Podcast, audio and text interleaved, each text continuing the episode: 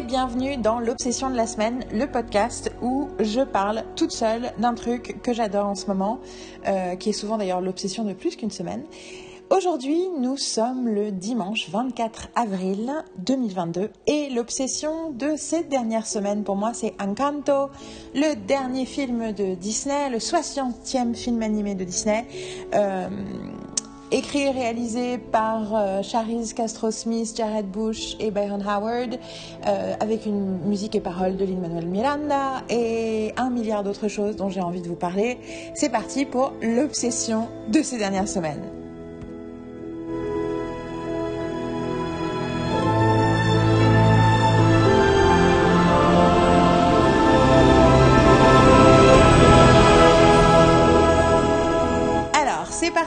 Encanto. Ça fait des semaines que j'essaie de faire ce podcast, comme je viens de vous le dire. Du coup, on va aller un peu en mode freestyle. De temps en temps, vous allez entendre comme ici les, les... moi qui tapote sur mon clavier pour euh, rallumer mon ordi. Euh, j'ai 17 points dont je veux vous parler, très spécifiques et très précis. Parce que j'ai tellement de choses à dire sur ce film que je pourrais facilement me noyer. Donc j'ai décidé de me concentrer sur 17 points, qui ne sont pas des petits, des petits points. Et au fur et à mesure de ces 17 points, je vous raconterai des trucs autour du film euh, que j'ai appris sans euh, tout pouvoir vous dire parce qu'il me faudrait. Il y a une version de ce podcast qui dure 8 heures. Euh, et peut-être qu'un jour je serai financée par Disney pour faire ce podcast de 8 heures. Mais là, là j'en ai ni le courage, ni. Comment vous dire? C'est pas que j'en ai pas le courage, c'est que je me dis que ça pourrait décourager trop de gens à l'écouter et j'ai envie que vous, vous entendiez euh, tout le bien que j'ai à dire d'Encanto. Euh, voilà. Du coup, euh, je vais faire la version qui ne fait pas 8 heures, qui, je ne sais pas combien de temps ça va faire, mais on va essayer de rester autour d'une heure. Avec 17 points, ça va être sport, mais on va essayer. Donc, ce que je vais faire, c'est que je vais vous dire deux mots du film, juste au cas où vous êtes vraiment largué. Vous répétez 200 fois de le regarder avant d'écouter le reste du podcast. Et ensuite, je vais rentrer dans les 17 points qui vont carrément vous spoiler sur l'histoire. Donc voilà, soyez prévenus. Encanto est donc un dessin animé de Disney qui est sorti en novembre, qui est sur Disney+. En tout cas, moi où j'habite en Allemagne euh, depuis, plusieurs mois. Et je sais qu'il est déjà sorti en tout cas en, DVD et Blu-ray euh, en France et je pense qu'il est aussi sur Disney+. En tout cas, il est arrivé sur Disney+, la veille de Noël aux États-Unis et ça en a fait du coup un énorme succès. Un succès qui n'avait pas été complètement au rendez-vous en salle à cause probablement du Covid, entre autres choses. Mais ça en a fait un succès absolument... Euh, oui, euh, c'est... euh, il y a une espèce de, frénésie euh, autour du film euh, en janvier et notamment... euh, et notamment chez tous les gens, une communauté particulière de gens qui se filment à regarder des films et qui commandent dessus, qui fait que du coup, en plus d'avoir vu ce film plusieurs fois, j'ai regardé aussi un paquet de gens, beaucoup d'Américains, euh, se filmer en train de regarder le film. Euh, parce que tout le monde en parlait, donc ils se sentaient obligés d'en parler. Le, une des chansons du film a aussi euh, explosé euh, dans les charts euh, américains. Euh, donc voilà, c'est devenu un phénomène euh, de société. Alors, j'ai pas trop conscience de à quel point c'est le cas en France, et c'est vous qui pourrez me le dire. Mais en tout cas, ce qui est sûr, c'est que dans le monde, dans le monde anglophone, c'est un truc hyper important qui va faire date. Et au-delà de ça, moi j'ai mis du temps à le regarder. Je l'ai regardé euh, le... il y a 5 semaines, 5-6 semaines. Et euh, je crois que c'était le 11 mars. Donc du coup, euh, j'ai attendu quand même un paquet de temps. Et depuis que je ne l'ai vu, je ne pense qu'à ça. Presque qu'à ça. Euh, ça raconte quoi? Ça raconte l'histoire de Mirabel Madrigal qui vit dans la Colombie des années 50, dans un endroit magique isolé du monde, avec sa famille et une bande de villageois qui se sont retrouvés à fuir avec sa famille euh, 50 ans plus tôt. Et dans sa famille, tout le monde a un don. En tout cas, tous les descendants de sa grand-mère ont un don particulier qui aide la communauté, sauf elle. Et euh, au départ du film, elle essaye de vivre avec euh, cette réalité du haut de ses 15 ans, alors que son dernier petit cousin est sur le point euh, potentiellement d'avoir son propre don.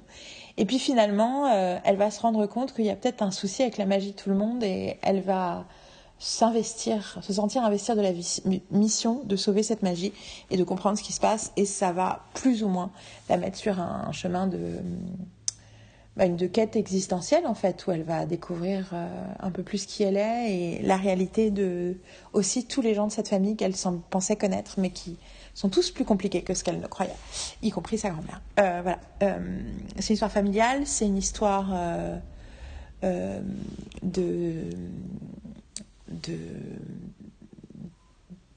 de, connaissance de soi. C'est une, c'est ça. C'est une quête existentielle. C'est une histoire familiale. C'est un mystère. C'est une comédie musicale avec beaucoup de chansons. qui sont, il y en a, il y a sept chansons dans le film. Euh, ce qui est pas mal. Euh, c'est pas autant qu'une comédie musicale, euh, on va dire, filmée traditionnellement, mais en réalité, les comédies musicales dessins animés ont tendance à ne pas avoir beaucoup plus que cette chanson, cette huit chansons. et c'est aussi l'œuvre des créateurs, de deux des créateurs principaux de Zootopie, qui est un de mes films préférés de cette décennie, qui est un dessin animé sur le truc avec le lapin et le renard, qui est absolument génial et aussi euh, avec une musique, euh, enfin des, chansons, spécifiquement la chanson, écrite et composée par Lin-Manuel Miranda, qui est littéralement le génie du, de la comédie musicale moderne. Donc voilà, c'est pas un truc qui arrive avec n'importe quel pédigré. Je trouve aussi que le premier rôle est, est joué par Stephanie Beatrice, qui joue Rosa dans euh, Brooklyn Nine-Nine. Donc une autre série que j'adore. Du coup, il y avait vraiment, en gros, des grosses raisons. C'est peut-être pour ça que j'ai attendu jusqu'au 11 mars pour regarder. Bon. Puis j'ai regardé. Et puis, je n'ai pas arrêté d'y penser, de prendre des notes, de binger tout ce que j'ai pu trouver en termes de podcast, euh, interviews vidéo, euh, écrits et tout ça sur le film. J'ai pas encore acheté le livre The Art of Encanto, mais j'ai une version. Ils ont mis en, pendant un bout de temps une version en ligne gratos que j'ai parcourue. Donc euh, voilà, j'ai, je me suis, je me suis documentée comme qui dirait. Et je vais essayer de réduire tout ce que j'ai à vous dire en, en, en 17 points, entre guillemets. Bref, voilà, petite intrusion post-enregistrement. J'ai oublié de mentionner Germaine Franco, qui est la compositrice du film. Manuel Miranda a fait les chansons, mais la musique du film est faite par Germaine Franco, et vous l'avez entendu dans l'intro, euh, avec le thème musical euh, de la séquence qui s'appelle I Need You. Euh, toute l'utilisation musicale de ce podcast est purement à but promotionnel. Je vous invite de toute urgence à acheter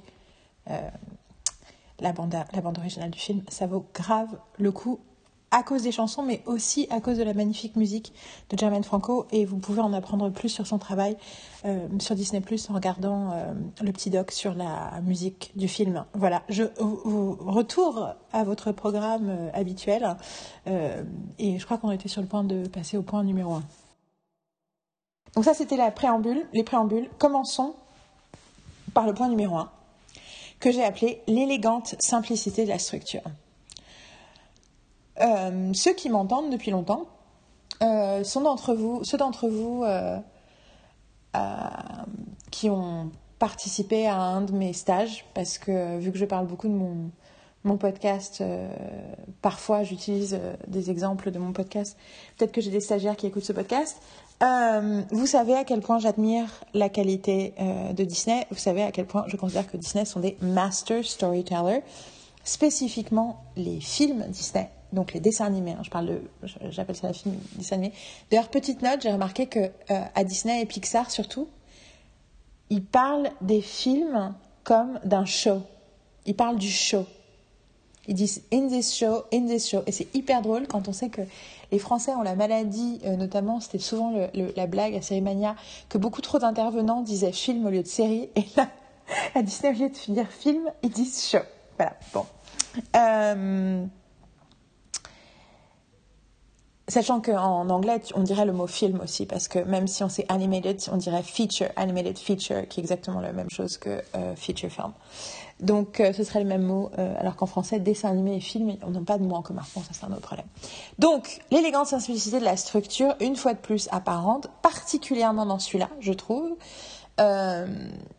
J'adore une structure simple et classique, entre guillemets, euh, mais qui ne nous fait pas ressentir sa structure simple et classique, ce qui est ce que j'appelle, ce qui est là, en ça que c'est de l'élégance. C'est que c'est pas non plus in your face, attention, quête, attention, même si deux, trois fois le film va à fond dedans. Et donc, je vous résume très simplement euh, la structure. Donc, on commence par un teaser qui est une présentation de l'univers. Et pour le coup, on apprend la mythologie familiale et donc aussi, du coup, les règles de cet univers. Littéralement, la première question de Mirabel, c'est This is where our magic comes from. Donc il y a vraiment, on est dans les règles de l'univers.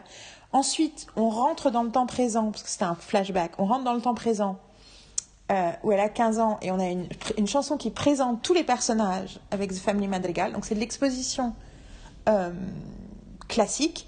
Et en plus, en fait, c'est très malin parce que le fait qu'elle parle de tous les membres de sa famille sauf d'elle nous apporte un renseignement très important sur son identité, qu'elle, elle, n'a pas de don, mais aussi sur le fait que euh, elle n'est pas confortable avec cette identité. Là, je suis en train de trop rentrer dans le détail. Mais en gros, exposition de la famille, exposition du ressenti de Mirabel, incident déclencheur, Antonio, son petit cousin, a son gift, qui va être en fait le domino qui va lancer toute l'histoire, parce que le fait que quelqu'un d'autre ait un don après elle, euh, je pense pour Abuela, prouve que c'est elle le problème, et du coup ça crée, la, ça, acte le déchirement familial, et donc c'est pour ça que euh, tout le bordel se passe.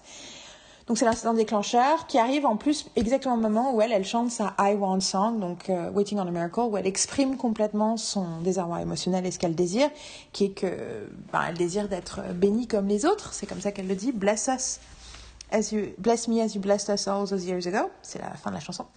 Euh, donc incident déclencheur, Antonio a son don qui provoque le le, le la tristesse de Mirabel, qui provoque la casita qui commence à se craquer, je reviendrai sur tous ces détails-là, qui provoque l'inquiétude d'Abuela et le fait qu'elle dise le miracle est en danger, et ce qui pousse Mirabel à prendre ça comme sa mission et littéralement dire, et c'est là qu'on voit que là ils, vont à fond dans le, le, modèle classique narration où carrément elle, face caméra, elle dit I'm gonna save the miracle. Euh, 30 secondes après, euh, ils font une blague dessus où elle est là, mais en fait, euh, comment j'ai fait sauver un, le miracle? euh, commence là sa mission, qui est aussi un mystère. Elle doit découvrir la vérité. Et donc, on fonctionne dans un système de mystère. C'est à la fois un mystère, c'est à la fois, ça fonctionne comme une aventure avec différentes étapes et à chaque fois des révélations qui l'amènent à une autre étape et avec un nouveau challenge, euh, parfois émotionnel, parfois euh, physique. Euh, ce qui est intéressant, c'est que c'est une aventure et un mystère qui est entièrement dans une seule maison et dans une seule famille. Euh, ce qui me fait penser bien sûr à Agatha Christie, euh, parce que je suis grosse fan d'Agatha Christie et c'est la spécialiste du Matter Mystery, donc le mystère qui se passe dans un manoir. Euh, et d'ailleurs, le premier vrai Matter Mystery, je continue à penser que c'est The Secret of Chimneys, mon roman préféré de Agatha Christie. Passons. Du coup, et si vous n'êtes pas d'accord avec cette datation, on peut se parler dans mes DM sur Instagram ou, vous m'envoyez un mail. Donc ça, c'est l'aventure qui commence. Il y a le, milieu, le midpoint du film, qui, je pense, est toujours... De plus en plus, je pense à quel point c'est un moment important. Et qui, d'ailleurs, à cause de Encanto, j'ai commencé à reconsidérer... En fait, j'utilise une structure en quatre actes pour parler d'épisodes de série et pour mes autres trucs de travail. Et je suis en train de penser qu'en fait, pour moi, ça s'applique aussi au film. Et que c'est pas... Même si on parle toujours de trois actes, pour moi, il y a quatre actes. Et que le passage entre le deuxième et le troisième acte, c'est effectivement le milieu du film. C'est le moment où il y a un changement de donne, que la mission ressemble à quelque chose et puis tout d'un coup, euh, elle devient autre chose. Techniquement, je pense que c'est aussi ce que la prise de l'élixir veut dire dans le monomythe. Pour ceux qui comprennent de quoi je suis en train de parler. Pour les autres, c'est pas grave, passez à la suite. J'ai pas le temps de l'expliquer. Euh, et ce midpoint, en fait, il y a trois événements au même moment qui sont exactement au milieu du film. Euh, Mirabelle découvre que c'est elle qui est au centre du problème parce qu'elle découvre la vision et elle voit que c'est elle devant la maison. Euh, au même moment, elle apprend. Euh, il y a la chanson We Don't Talk About Bruno, qui est une façon qui révèle énormément de choses, j'en reparlerai plus tard, sur toute la famille, sur les comportements familiaux, mais aussi sur la position de Bruno, et qui est une. qui est un moment où justement on rentre un peu dans la réalité de tous les personnages et de et du fait qu'en fait cette famille est une famille qui fonctionne sur une culture de la peur involontairement mais quand même. Et ensuite derrière son père la surprend et elle lui dit tout. Donc c'est aussi le moment où elle partage ce qui lui arrive. Et juste après dans la séquence d'après tout le monde va apprendre la vérité. Donc il y a vraiment un changement de donne parce que jusque là elle est dans le secret ou en tout cas, elle fait son truc de son côté. Il y a que euh, quelques personnes qui savent. Et à partir de ce moment-là, tout le monde est au courant de la crise. Donc, un gros changement de donne. Et on arrive enfin à, au double climax, parce que pour moi, il y a voilà, le climax qui est le point le plus bas, qui est la rupture, l'engueulade avec la grand-mère qui provoque la destruction totale de la maison, et le climax plus positif euh, qui va mener au qui est le dénouement, qui est euh, le moment. Euh, moi, j'appelle ça tous les deux des climax parce que je trouve que c'est bizarre d'avoir un seul climax alors qu'en fait il y en a deux. Il y a un moment qui est le moment le plus bas, il y a un moment qui est le moment de, on reprend sa respiration, le moment de dénouement, qui est le flashback où Mirabelle comprend en fait enfin sa grand-mère et du coup est capable de lui apporter euh, la compassion dont elle a besoin. Euh, et surtout, du coup, elles sont toutes les deux capables, euh, elles sortent de leur dynamique pourrie et elles sont capables d'imaginer un futur et de constructif. et donc ça, c'est le dénouement. Et on arrive avec cette chanson de dénouement qui est, en plus musicalement, qui est la combinaison All of You. Donc une fois qu'ils reviennent à la maison, qui est la combinaison de toutes les chansons du film et de tous les différents thèmes musicaux.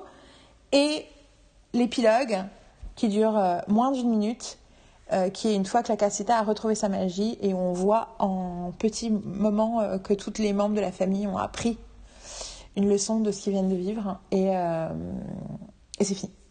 Et donc c'est totalement classique et en même temps ultra fort. Il y a aussi un truc sur que en termes d'élégance, il y a aussi que tous les plot twists, donc tous les retournements de situation, toutes les surprises, tout ce qui ce qui, est lors de la révélation pour les spectateurs est super bien installé. Par exemple, il présente Isabella vraiment de telle façon à ce qu'on ne puisse pas la saquer pour que le moment où Bruno a la vision que Mirabelle doit faire un, câlin avec Isabella, on, fait, on, pense exactement comme elle, qui est de dire Isabella euh, Donc voilà, ce qui est un moment c'est le moment le plus drôle pour moi. Au niveau sonore, l'hystérie dans la voix de, Mirabel. Euh, aussi Bruno, comment il nous présente Bruno et nous met des informations pour qu'on ait une idée de Bruno et pour que quand on le rencontre en l'espace de 30 secondes, et je vais en reparler après, voilà, enfin voilà, il nous, il nous, il nous mène, la dissémination de l'information est ultra bien gérée pour nous faire ressentir plein de choses. J'ai pu l'observer justement en regardant toutes ces vidéos YouTube de gens qui se, regardent, qui se filment en train de regarder et en voyant toutes les théories qu'ils qu'ils créent pendant le film et à chaque fois comment ils se font avoir, y compris aussi à comment euh, les, les, les, émotions que les gens euh, ont vis-à-vis de Abuela, qui généralement tourne au moment euh, du flashback, même si selon les créateurs, ils disent qu'il y a des gens qui arrivent jamais à comprendre Abuela. Mais bon, je suppose qu'il y a peut-être des trucs euh, personnels qui vont jouer là-dedans. Euh, cette euh, construction ne fonctionne aussi bien que parce que à tous les instants on est guidé par le parcours émotionnel de Mirabel, que en général tout ce qui il y a vraiment un truc sur l'intégrité psychologique des personnages qui est respecté dans toutes leurs actions et dans tous leurs mouvements et ça enfin voilà c'est aussi l'intérêt de passer 5 ans à écrire un, film. Euh, donc ils n'ont pas écrit le script pendant 5 ans, hein, mais ils ont développé l'histoire pendant longtemps et ils ont. Quelqu'un a demandé à, quand est-ce que le script était terminé et euh, le, moment où ils ont dit ok on bloque le script, on touche plus à rien, c'était en août. En août, donc le, film est sorti en novembre. Donc je ne sais pas si vous voyez euh, ce que ça veut dire. Ça veut dire que et d'ailleurs quelqu'un a demandé parce que Jared Bush, le scénariste principal, qui ensuite a été associé à Charles Castro Smith, euh, qui apparemment a énormément influencé le film au point où, au bout de neuf mois de travail de co-scénariste, ils lui ont demandé d'être co-réalisatrice du film aussi. Euh, donc Byron Howard, c'est le senior réal, parce que c'est lui déjà, il avait déjà co-réalisé Tangled, Réponse, et co-réalisé Zootopie, alors que Jared Bush était que scénariste sur Zootopie, avec quelqu'un d'autre. Et du coup, euh, donc il y avait senior euh, réalisateur plus co-réalisateur euh, Jared Bush qui était aussi scénariste. Voilà, sachant que quand il parle de l'histoire, il considère qu'il y a six auteurs, donc pas scénariste mais auteur notamment de. Il y a écrit Story by dans le générique et c'est donc ces trois personnes-là plus Emmanuel Miranda qui a aussi beaucoup influencé l'histoire à plein d'aspects en écrivant les chansons, mais au-delà de ça, et Nancy Cruz et un une sixième personne qui est un mec dont j'oublie toujours le nom, qui, euh, qui sont les deux head of story. Et a priori, euh, le département story de, de Disney a l'air hyper cool parce que Enfin, j'avoue que je continue à, espérer qu'un jour je puisse passer trois semaines dans le Walt Disney Studio juste pour rencontrer des gens et leur demander ce qu'ils font. Parce que je suis totalement obsessed euh, par ce. Il y a des choses qui existent, des documentaires, des machins, mais I, I, I, have questions. Euh, et j'ai envie de voir par moi-même. Euh, ouais, c'est un de mes grands fantasmes. Ah, faire un truc sur. En, en, fait, mon fantasme, faire un documentaire français sur euh, l'industrialisation positive de la créativité par euh, le Walt Disney Studio euh, comme leçon, comme le fantasme absolu quoi. Fantasme absolu.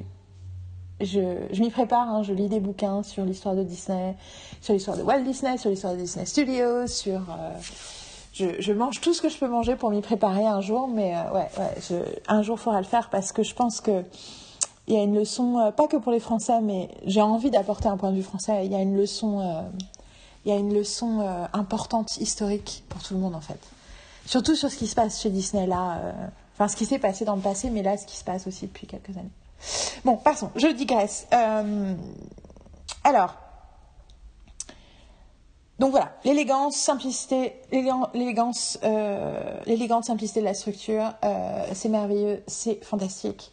Euh, parce que je trouve que trop souvent, la, une structure complexe ou bizarre, ou ce que j'ai appelé à une époque post-narrative, donc où on va pas raconter une histoire comme on raconte d'habitude, c'est un peu une façon, ça, en fait, trop souvent, alors ça peut servir de cache-misère quand on sait pas de quoi en parler, et même si c'est pas là pour servir de cache-misère, ça peut créer une distraction et pour l'auteur et pour le spectateur, qui fait que du coup, la substance du récit euh,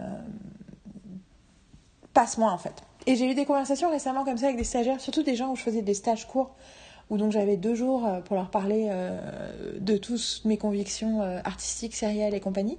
Et en gros, et où j'ai eu des questions, mais est-ce qu'il y a des structures qui respectent pas? Donc moi, je vois tout en quatre actes. Hein. Donc exposition, complication. L'acte 3, c'est introspection, enfin c'est lowest point, introspection, plan. Et avec fin de l'acte 3, le, le, moment, le dernier le dernier euh, gros domino qui tombe et euh, en acte 4, on a bataille, dénouement. Et euh, pour moi, toutes les histoires fonctionnent comme ça. et donc, et, du coup, il me disait, est-ce qu'il y a des histoires qui fonctionnent pas comme ça? Alors déjà, est-ce qu'il y a des histoires qui fonctionnent pas comme ça? J'ai envie de dire, bah, il y a 250 000 histoires, bien sûr. Mais la question est quand même pertinente. et du coup, ma réponse, c'était, bah, en fait, je pense que au final, toutes les histoires fonctionnent comme ça, même si elles n'ont pas l'air de fonctionner comme ça. Si elles sont émotionnellement satisfaisantes, c'est qu'elles fonctionnent comme ça quelque part. Et du coup, euh, je trouve ça assez fort de juste assumer que c'est le cas et de pas essayer de faire le malin en disant ah moi je vais vous raconter l'histoire à l'envers. Euh, non, ceci n'est pas euh, une façon de jeter Memento sous le bus. Mais je pense beaucoup à Memento en termes de film. Je me demande ce que ce film avait à raconter et aurait raconté et nous raconte vraiment. Si on oublie sa structure.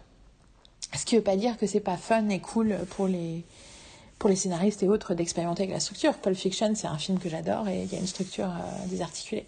Mais je me demande, je pense, que je n'ai pas, je, pas analysé depuis longtemps, mais où j'ai jamais vraiment analysé avec les outils que j'ai aujourd'hui, mais je pense qu'il y a quand même un parcours émotionnel, probablement le parcours émotionnel du spectateur qui suit cette même, euh, cette même courbe. Et euh, donc en fait, au final, on a toujours quand même ce truc-là. Sinon, ça veut dire qu'il manque un bout. Voilà, ça c'est ma conviction. Mais du coup, j'adore que Disney nous, propose des versions incroyablement élégantes et à la fois on n'a pas l'impression que on a déjà vu la scène 250 fois. Euh, c'est assez familier pour qu'on reconnaisse et on apprécie euh, ouais, le classicisme et en même temps on, on se fait pas chier quoi. Et donc voilà. Donc ça c'est le point 1. Bon, bah, la bonne nouvelle, c'est que je suis à 22 minutes d'enregistrement, alors que la première fois que je me suis enregistrée, euh, à la fin du point, j'étais à 41 minutes. Donc je me dis, bon, bon si. Alors, point 2. Euh, le travail de Lin-Manuel Miranda. J'ai dit le mot travail parce que, bien sûr, les chansons de Lin-Manuel Miranda. Mais, au-delà des chansons, c'est son travail que j'apprécie. C'est la précision de son travail et l'intelligence de son travail. Euh, j'ai envie de dire, de trois niveaux. Euh...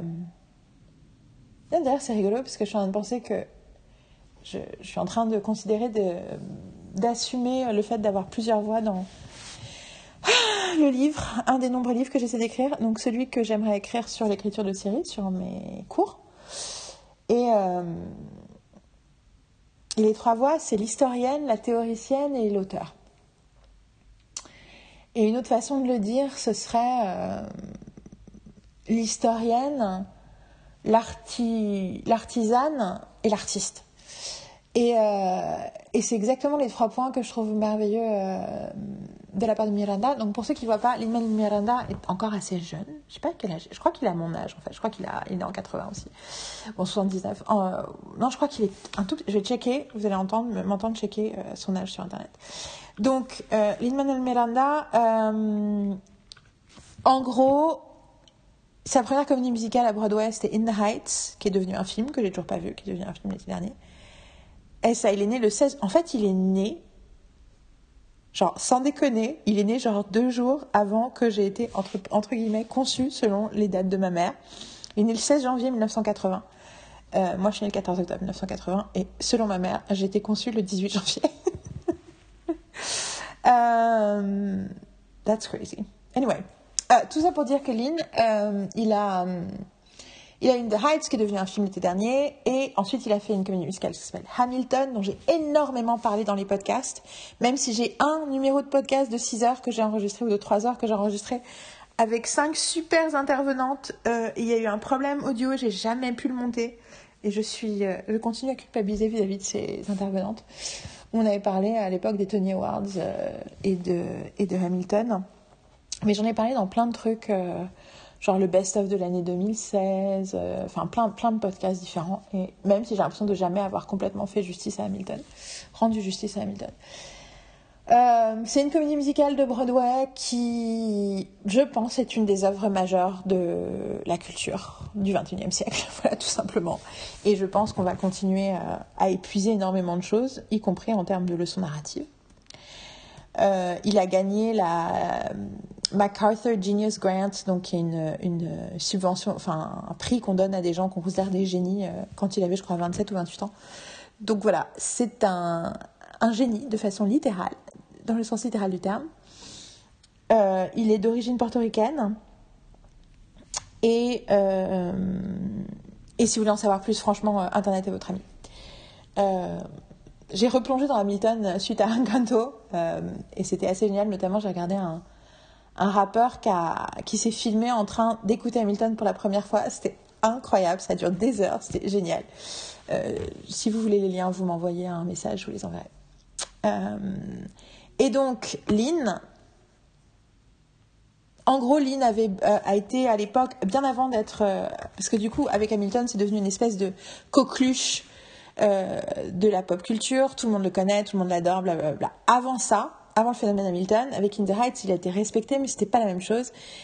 Mais donc, avant le phénomène Hamilton, il avait été embauché sur euh, Moana, qu'on connaît en Europe comme Vaiana, euh, le film qui se passe dans les îles du Pacifique.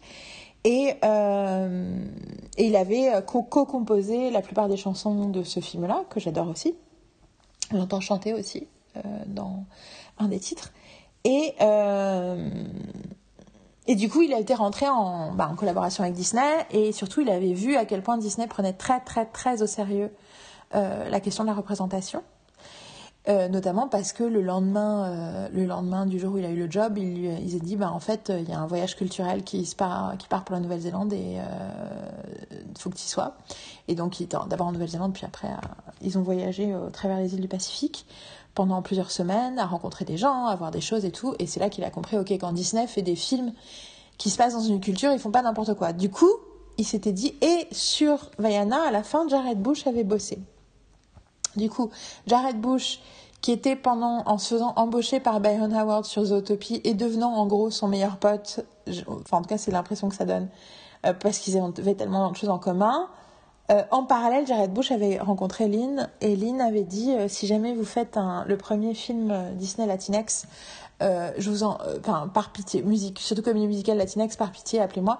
je rappelle que Coco c'est un film Pixar Et c'est pas une comédie musicale, même s'il y a des chansons. Euh, juste pour qu'il n'y ait pas de confusion. Euh, et en gros,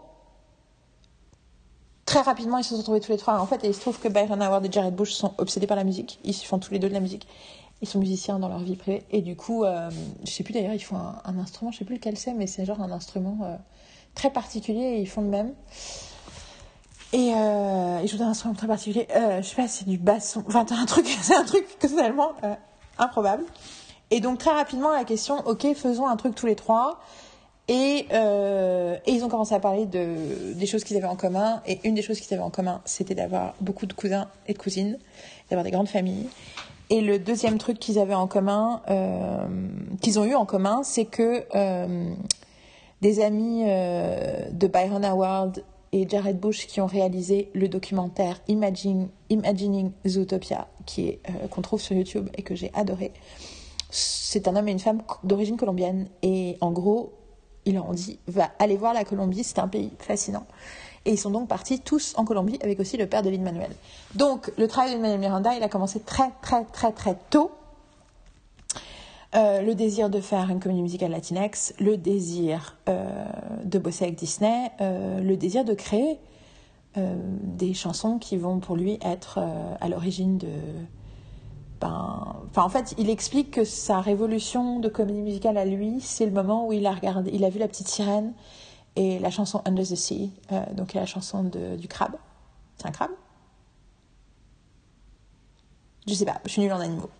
Euh, qui a un accent jamaïcain, Sébastien, Sébastien, qui a un accent jamaïcain euh, en, anglais, et Under the Sea, Under the Sea, c'est là. Et qu'en gros, euh, il dit, euh, Lynn dit qu'il a vu ça au cinéma et ça a ouvert son, son cerveau en deux et ça a changé sa vie. Et, et du coup, d'ailleurs, il, il a parlé beaucoup dans les interviews de Howard Ashman, qui est le, le parolier de La Petite Sirène, de La Belle et la Bête et de quelques chansons d'Aladin. Et du coup, j'ai regardé le super documentaire Howard et je suis devenue aussi complètement fanatique de Howard Ashman. Euh, c'est sur Disney+.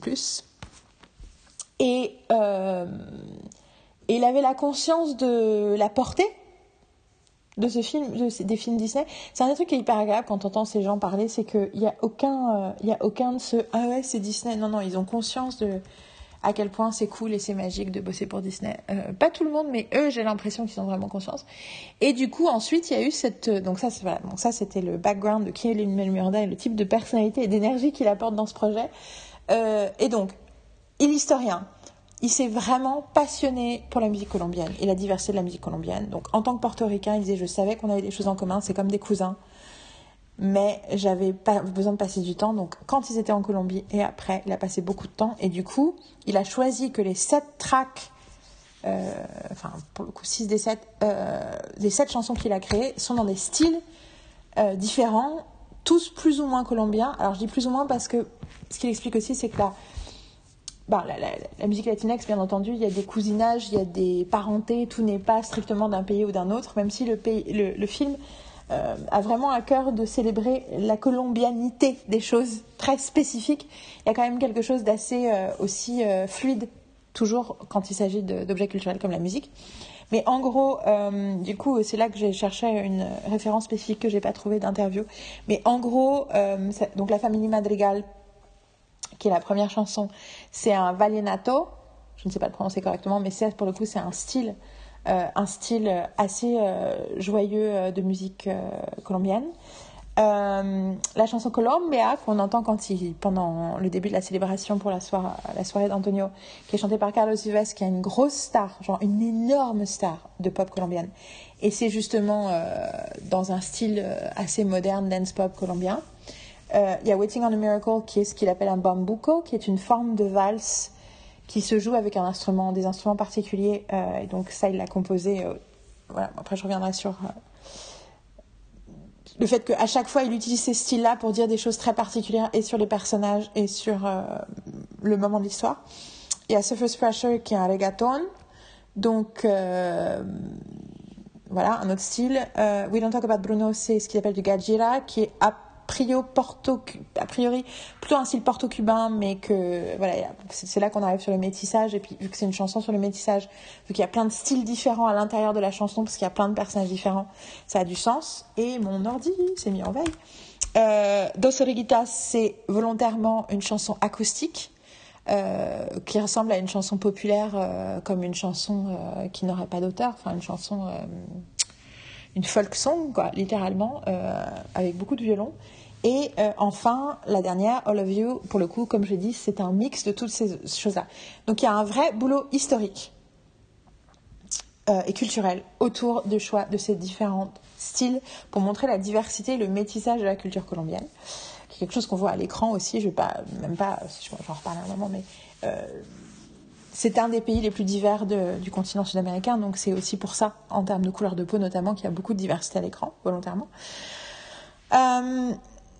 Artisan, alors il y, a des, y a un mec qui s'appelle Howard Ho qui fait des, des, des vidéos sur YouTube, et euh, ça pour le coup je vais vous la mettre, euh, il a fait des, deux vidéos autour de, deux ou trois vidéos autour de de, des chansons d'Encanto et c'est juste en termes de en termes de d'intelligence artisanale musicale, de comment, euh, par exemple, le fait que Waiting on a Miracle, c'est en trois temps, alors tout le reste, ils sont tous en quatre temps, parce que le personnage qui chante Waiting on a Miracle, elle est out of step, et pour le coup, ils l'ont dit dans plein de trucs. Il y a aussi le côté que c'est qu'une valse, du coup c'est un peu ancien par rapport au ton moderne des autres chansons. Enfin bon, il y a tout un truc d'utilisation du langage et de la grammaire musicale pour dire des choses profondes, pour montrer des choses. Enfin, le truc sur Surface Pressure, la vidéo, tu, fais ah ouais d'accord. Donc en fait, tous les choix musicaux sont une façon de de, de participer au parcours émotionnel et du personnage et de, du spectateur euh, dans son empathie avec le personnage.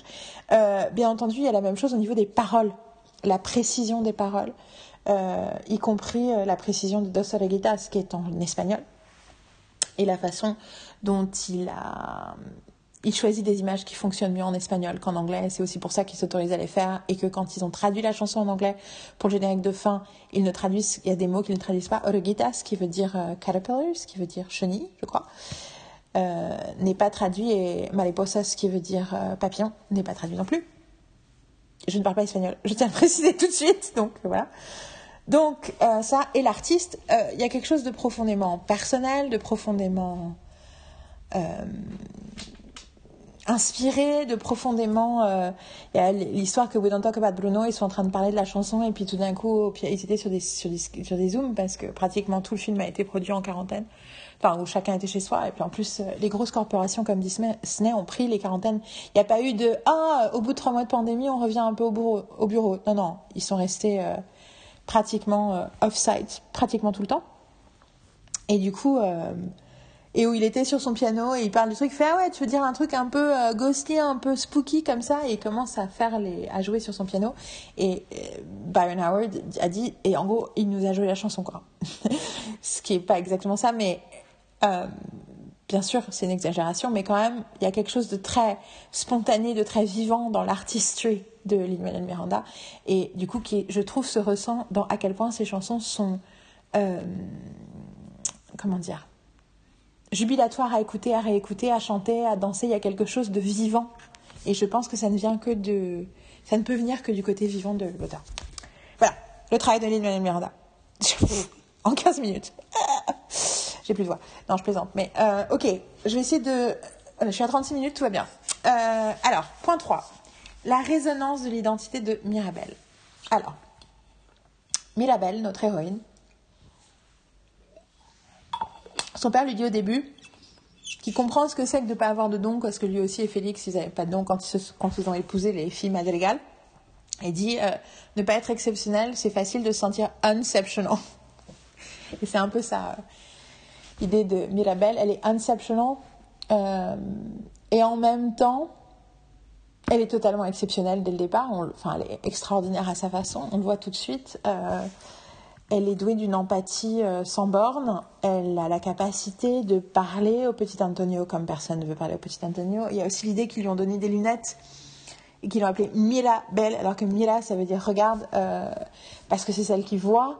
Il y a aussi l'idée qu'elle est euh, d'une joie, euh, elle est tout le temps dans la joie et dans le désir de joie, elle danse très souvent, même pendant longtemps que pas de quand tout le monde lui raconte des trucs, elle peut pas s'empêcher de danser un peu avec ses épaules et son bassin. Euh,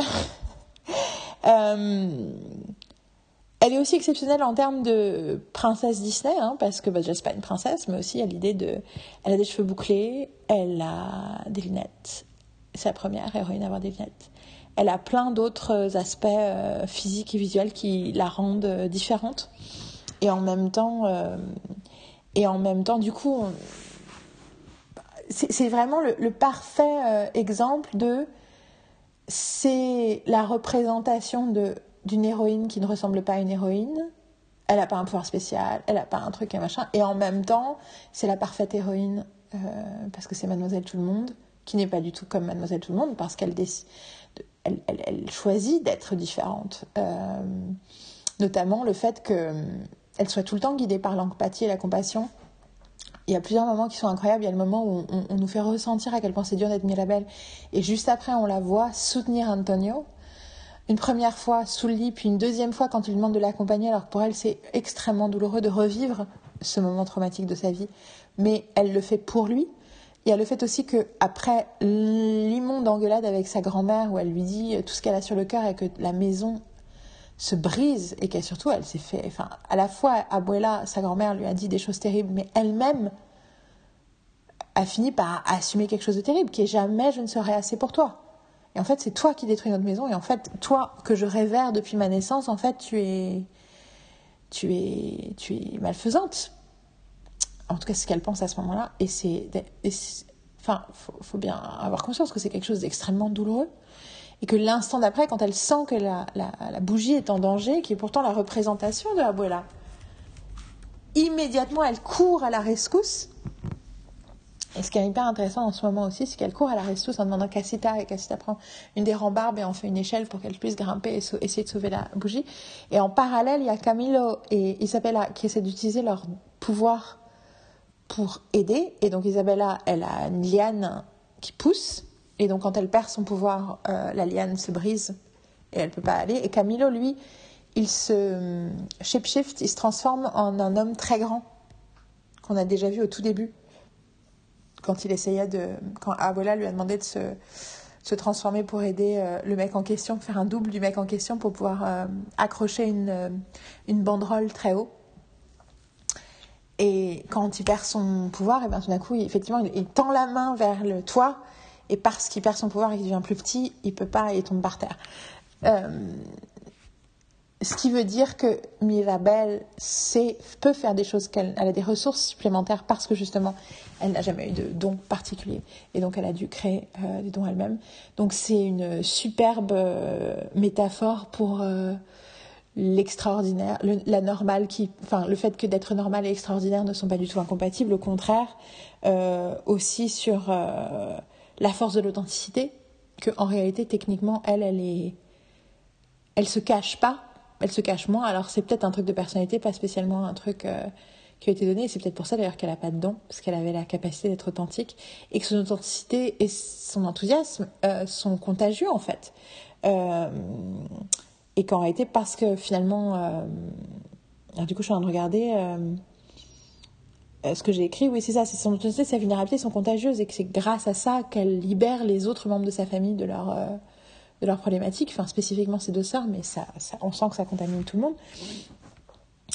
Euh, et c'est intéressant d'ailleurs parce qu'elle croit au début, elle demande d'avoir un, elle veut faire un accompli, elle, croit qu'elle a besoin d'un accomplissement extraordinaire, elle, croit qu'elle a besoin de faire quelque chose d'extraordinaire, donc d'abord de recevoir un cadeau ou alors de se créer quelque chose en sauvant le miracle et en prouvant quelque chose. Euh, mais en réalité, c'est sa capacité à exprimer ses émotions, à du coup euh, offrir de l'empathie aux autres qui leur permettent de se libérer, puis en fait à dire à haute voix ce que les autres n'osent pas dire ou n'osent même pas penser sur Abuela, et finalement aussi euh, comprendre, utiliser son empathie pour comprendre Abuela et lui pardonner, et lui, et la rassurer, et la réconforter. C'est comme que, en fait, c'est donc ce qu'elle a à offrir, c'est son intelligence émotionnelle, rien de pas un truc externe, pas un accomplissement externe. Et euh, je pense que c'est la leçon qu'on a tous besoin d'apprendre en fait. Et donc du coup, je trouve ça totalement génial de l'avoir euh, à ce point. Enfin, pour moi, quelque part, toutes les héroïnes et héros de ce genre de films, euh, que ce soit les films de super-héros ou les films d'aventure ou, ou, les dessins animés, disent un peu ça, mais là, je pense qu'on arrive à quelque chose de beaucoup plus concret parce que justement, on crée une situation où au départ, le...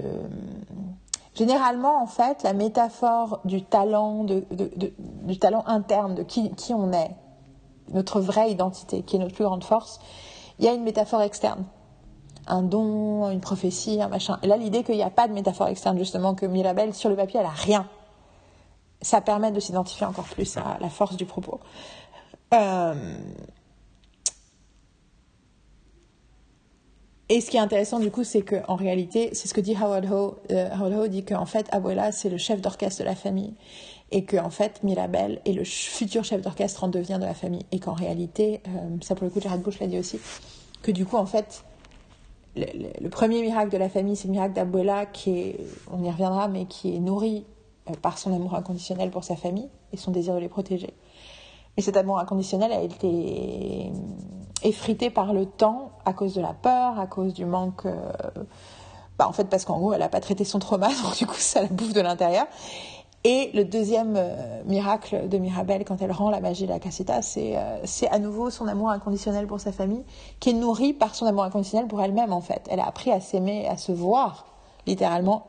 What do you see all of me? C'est les dernières phrases, juste avant qu'elle ouvre la porte, qui lui permettent de créer le deuxième miracle. Donc c'est une, une magnifique résonance psychologique et, morale, ce personnage de Mirabelle qui euh, ne veut que aider, comprendre, et en fait, au final, elle finit par devoir s'aider elle-même et se comprendre elle-même et, et aussi euh, oser euh, dire ce qu'elle ressent et ce qu'elle pense tout haut pour que ça amène le reste des personnages à, à être aussi honnêtes avec eux-mêmes et à, et à, du coup, voir où il y a besoin de réparation et où il y a besoin de healing, comme on dit, de.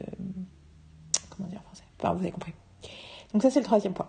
Quatrième point je vais faire très court. La sublimité de l'encanto. Euh,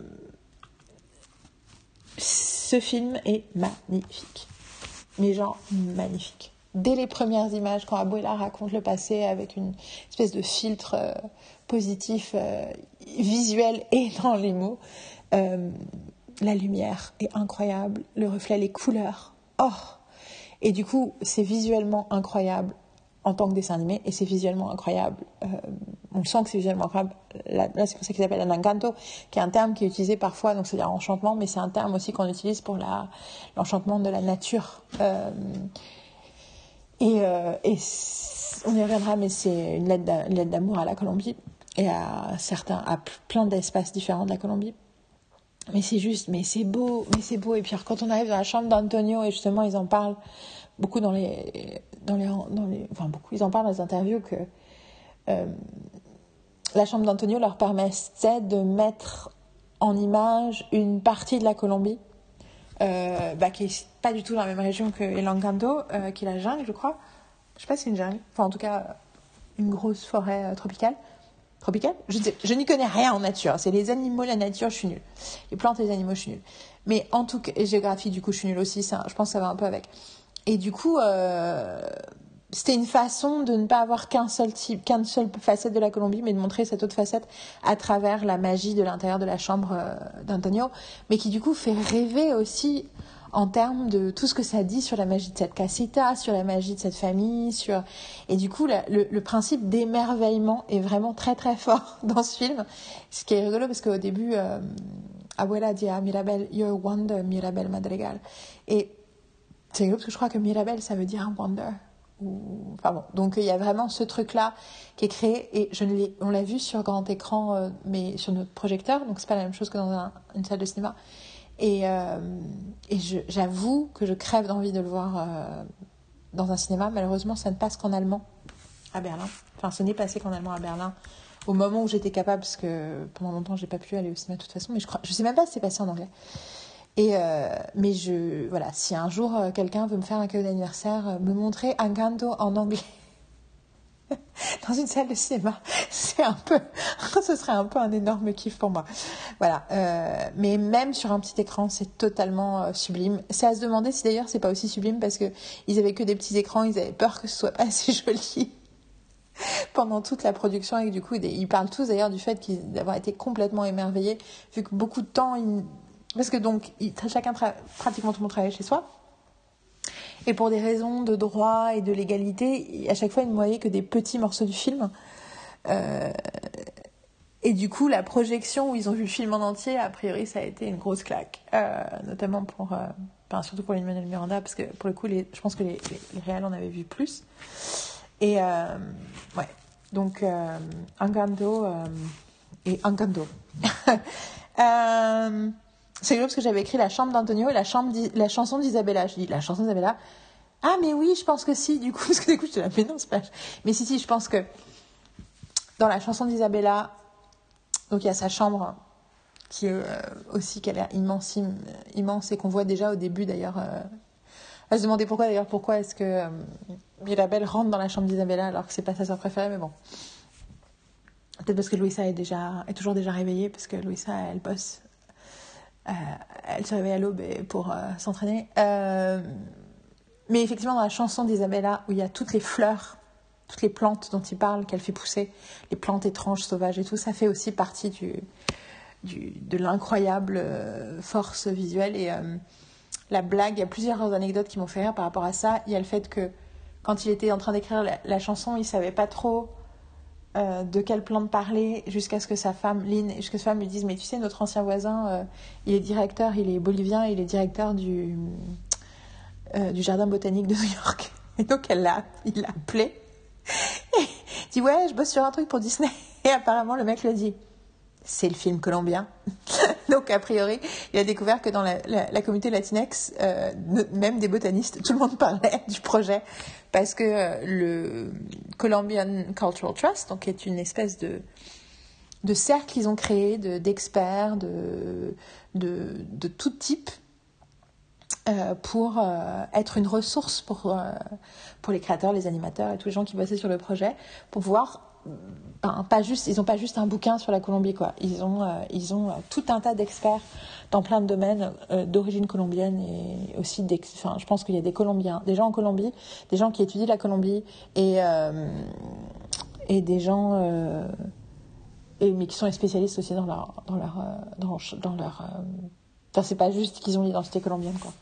C'est, il y a des, des gens qui sont spécialistes de l'ingénierie, de la, de l'architecture, de voilà et je pense aussi qu'il doit y avoir aussi des membres non colombiens, mais qui sont des experts euh, d'études colombiennes, je suppose. J'aimerais bien voir la liste quelque part euh, du trust, du Colombian euh, Cultural Trust. Mais ils, avaient, ils ont fait pareil pour Raya, avec tout un tas de cultures asiatiques différentes, parce que Raya se passe dans un monde imaginaire avec, qui est un peu au, au, croisement de plein de cultures asiatiques, et sud-est asiatiques surtout. Ou que sud-est asiatique peut-être. La géographie il euh, y a un super il euh, y a un super doc, euh, une featurette sur Disney qui, qui, raconte notamment toute une partie du making of de Raya. Je vous invite à la regarder aussi. Et j'aime beaucoup Raya aussi. Bon, passons. Tout ça pour dire que donc c'était très drôle que déjà le botaniste en ait entendu parler. Et la deuxième chose, c'est dit, c'est encore une fois où euh, j'ai euh, coûté euh, des millions à Disney sans m'en rendre compte, parce que j'ai rajouté plein de plantes dans les, dans les paroles, et du coup ils ont dû les créer et les animer.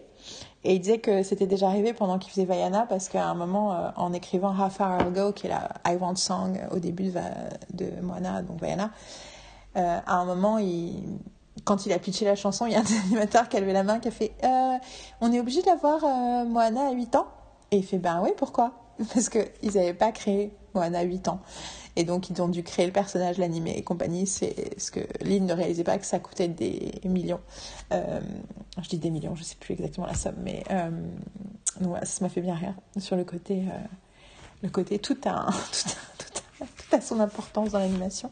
C'est vrai dans la prod en général. Hein. Euh, voilà, c'est le point 4. Point 5. J'adore que la casita, donc leur maison, représente le, soit une représentation de la famille, mais du coup soit aussi une représentation de la santé émotionnel de cette famille et du coup euh, que sa destruction, enfin ses problèmes, ses craquements, soient une représentation du déchirement familial. Euh, je trouve que c'est génial parce que c'est compliqué de parler de choses euh, aussi profondes et que du coup on a besoin. Si vous entendez des clics de temps parce que je regarde, je vérifie que mon téléphone enregistre toujours. C'est qu'on a besoin de temps en temps, voire pas que de temps en temps, de vraiment de créer des métaphores concrètes pour parler de choses complexes. Euh, moi, je galère, galère dans la vraie vie. Euh, à... J'ai souvent parfois l'impression, plus j'apprends, j'en apprends sur les, sur euh, les émotions, sur la psychologie, sur mon fonctionnement, sur le fonctionnement des autres humains, plus je me retrouve dans des situations où j'essaie d'expliquer quelque chose à quelqu'un, de proche ou pas d'ailleurs, et j'ai l'impression de parler chinois. Et du coup, d'avoir une représentation physique pour tous les gens qui n'ont pas envie de se prendre la tête quand ils regardent un canto, ou pour les gens qui n'ont pas l'âge, parce que c'est des enfants, cette représentation physique euh, de, du statut émotionnel de la famille est très très fort, et très évocateur et très parlant. Et du coup, euh, je regarde ce que j'ai écrit comme noté, c'est en fait, ce qui est intéressant, au début, en revoyant le film la deuxième, troisième fois, j'étais là, mais pourquoi parce que du coup, je, regarde, donc, je vous rappelle, j'ai regardé plein de chaînes, de, chaînes YouTube où les gens regardaient le film et se filmaient. Et un truc qui se passe, c'est que euh, Mirabelle, donc Antonio a son gift, Mirabelle chante sa chanson, et à la fin de la chanson, elle est toute seule dans le hall de la pièce, de la, du, foyer principal de la maison, la cour principale de la maison, et tout d'un coup, il y a une tuile qui tombe, et tout d'un coup, il y a des craquements dans la maison. Et quand elle appelle au secours la famille et que tout le monde ressort, il n'y a plus de craquement. Et du coup, euh, une des théories de beaucoup des gens, de, gens qui regardaient le film, c'était Ah, en fait, elle a une vision. Et du coup, je disais, bah non, elle n'a pas de vision. Puis surtout, elle n'a pas de don. Moi, j'ai vu tout le film et je sais qu'elle n'a pas de don. C'est le, it's the point. Elle va jamais avoir de don. Parce que son don fonctionne pas comme ça. Ça, sa valeur n'est pas quantifiable de la même façon que les autres membres de la famille, parce que probablement, comme dirait Howard Ho, c'est le futur chef d'orchestre de la famille. Donc elle a un rôle très différent, comme Abuela, euh, par rapport aux autres membres de la famille, qui sont du coup des instruments. Euh, si on prend la métaphore du chef d'orchestre, sachant qu'un madrigal, c'est un, si j'ai bien compris, c'est une pièce musicale euh, qui, qui est justement un ensemble de voix VOX, mais je pense, je suis même pas sûre que ce soit des voix chantées. Je pense que c'est aussi des instruments chantés. Enfin, du coup, la métaphore du chef d'orchestre marche de façon délirante. Mais en tout cas, euh, du coup, je me dis, mais alors pourquoi est-ce qu'il y a des craquements dans les murs et que ces craquements disparaissent? Et si tu considères que les cracks dans la maison, c'est les cracks dans la famille, bah en fait, et pourquoi est-ce que tout d'un coup l'histoire commence maintenant? Pourquoi est-ce que les choses s'empirent à cet instant-là? Effectivement, ce qui vient de se passer, c'est qu'Antonio vient de recevoir son don et que du coup, pour Mirabelle, pour Abuela et pour le reste de la famille, de la ville, j'imagine, mais surtout pour eux deux, il y a l'idée, ok, donc le problème, c'est pas la magie, le problème, c'est Mirabelle. Ce qui euh, fait Mirabelle se sentir comme de la merde, soyons clairs. Et donc là, on va, je vais introduire le terme qui est hyper important parce que pour moi, c'est le sujet du film qui est worthiness, qui est un terme qui est utilisé par Brené Brown. Et si vous écoutez mes podcasts depuis un bout de temps, vous savez qui est Brené Brown. Si vous ne savez pas, allez sur YouTube, vous tapez Brené Brown, donc Brown comme la couleur, Brené comme René avec un B au début, et vous tapez TED Talk et vous regardez ces deux premiers TED Talk et ça va vous envoyer sur le chemin. Euh, et donc Brené Brown parle beaucoup de l'importance de la worthiness, donc à quel point on se sent worthy. Donc en fait, c'est un peu une façon de parler de l'estime de soi. Je trouve que c'est une façon plus claire et simple. Euh, je n'ai pas trouvé encore de mots en français qui me satisfassent au point de worthiness, parce que du coup, c'est une autre façon de le dire, c'est euh, est-ce que je suis assez? Et euh, en gros, ce que Brené Brown dit, c'est ben, en fait, on est tous assez et on est tous worthy, parce que spécifiquement, elle explique. En gros, elle explique que toutes les déconnexions qu'on a avec les autres humains, c'est basé sur le fait qu'on ne se croit pas worthy de love and belonging, donc d'amour et d'appartenance, qu'on ne croit pas à mériter ou avoir assez de valeur pour mériter. Vous voyez, tout de suite, on fait de la paraphrase en français, pour mériter euh, de l'amour et de l'appartenance. Et donc la worthiness, c'est la base de notre capacité à créer de la connexion et notre base notamment à, à, lutter contre euh, la honte qui est le sentiment qui nous, qui nous, qui nous vient chaque fois qu'on a l'impression qu'on n'est pas worthy de love and belonging. Ce qui peut arriver euh, dans plein plein de situations. Là aussi, si vous, franchement regardez les TED Talks, parce que je, je, j'aurais besoin de trop de temps pour réexpliquer tout ça. Mais en tout cas, ce qui est sûr, c'est la worthiness, ça veut dire que c'est à la base de tout. La worthiness, c'est, et revient à des trucs euh, qu'on entend depuis toujours, qui est, euh, pour aimer les autres, faut s'aimer soi-même, euh, l'estime de soi, donc self-esteem, machin et tout ça. qui, je pense, sont des notions qu'on ne prend pas assez au sérieux, que je ne prenais pas assez au sérieux. Je pense que pas, parce que profondément, on a quand même l'impression que c'est peut-être plus j'allais dire valeureux, mais c'est pas ça que je veux dire. Euh, c'est plus. Euh, c'est pas prestigieux, qu'est-ce que je cherche comme mot? C'est plus. Ah Pas gratifiant. Je cherche un mot très particulier. Ce podcast va être passionnant. Euh, c'est plus. Mon Dieu, c'est plus. C'est pas valeureux, c'est pas machin. Je veux dire un mot je me parle à moi toute seule, mais quelque chose, c'est. Euh, ça fait mieux. Ah J'avais presque mot, j'ai prestigieux dans la tête, c'est pas du tout ça que je veux dire. Ça me reviendra. Ça fait mieux. Glorieux. Glorieux. C'est le mot que je cherchais, c'était glorieux. C'est plus glorieux de se consacrer aux autres que de se consacrer à soi-même il y a l'idée quand même, on est, on est vachement. Euh, et je pense que c'est. Il y a un malentendu fondamental sur l'idée de, de l'égoïsme et de l'égocentrisme et du narcissisme. Et on, confond un peu les trois choses alors que. Euh, et on confond, enfin, on confond ces trois choses-là avec l'idée de s'occuper de soi et l'idée de se prendre au sérieux, l'idée de prendre nos émotions au sérieux. Et euh, je pense que je reviens à la question, euh, bah, en fait, euh, pourquoi Mirabelle est un super rôle modèle C'est parce que Mirabelle est une parfaite représentation de ce truc-là. C'est-à-dire qu'elle a besoin, pour libérer tous les membres de sa famille,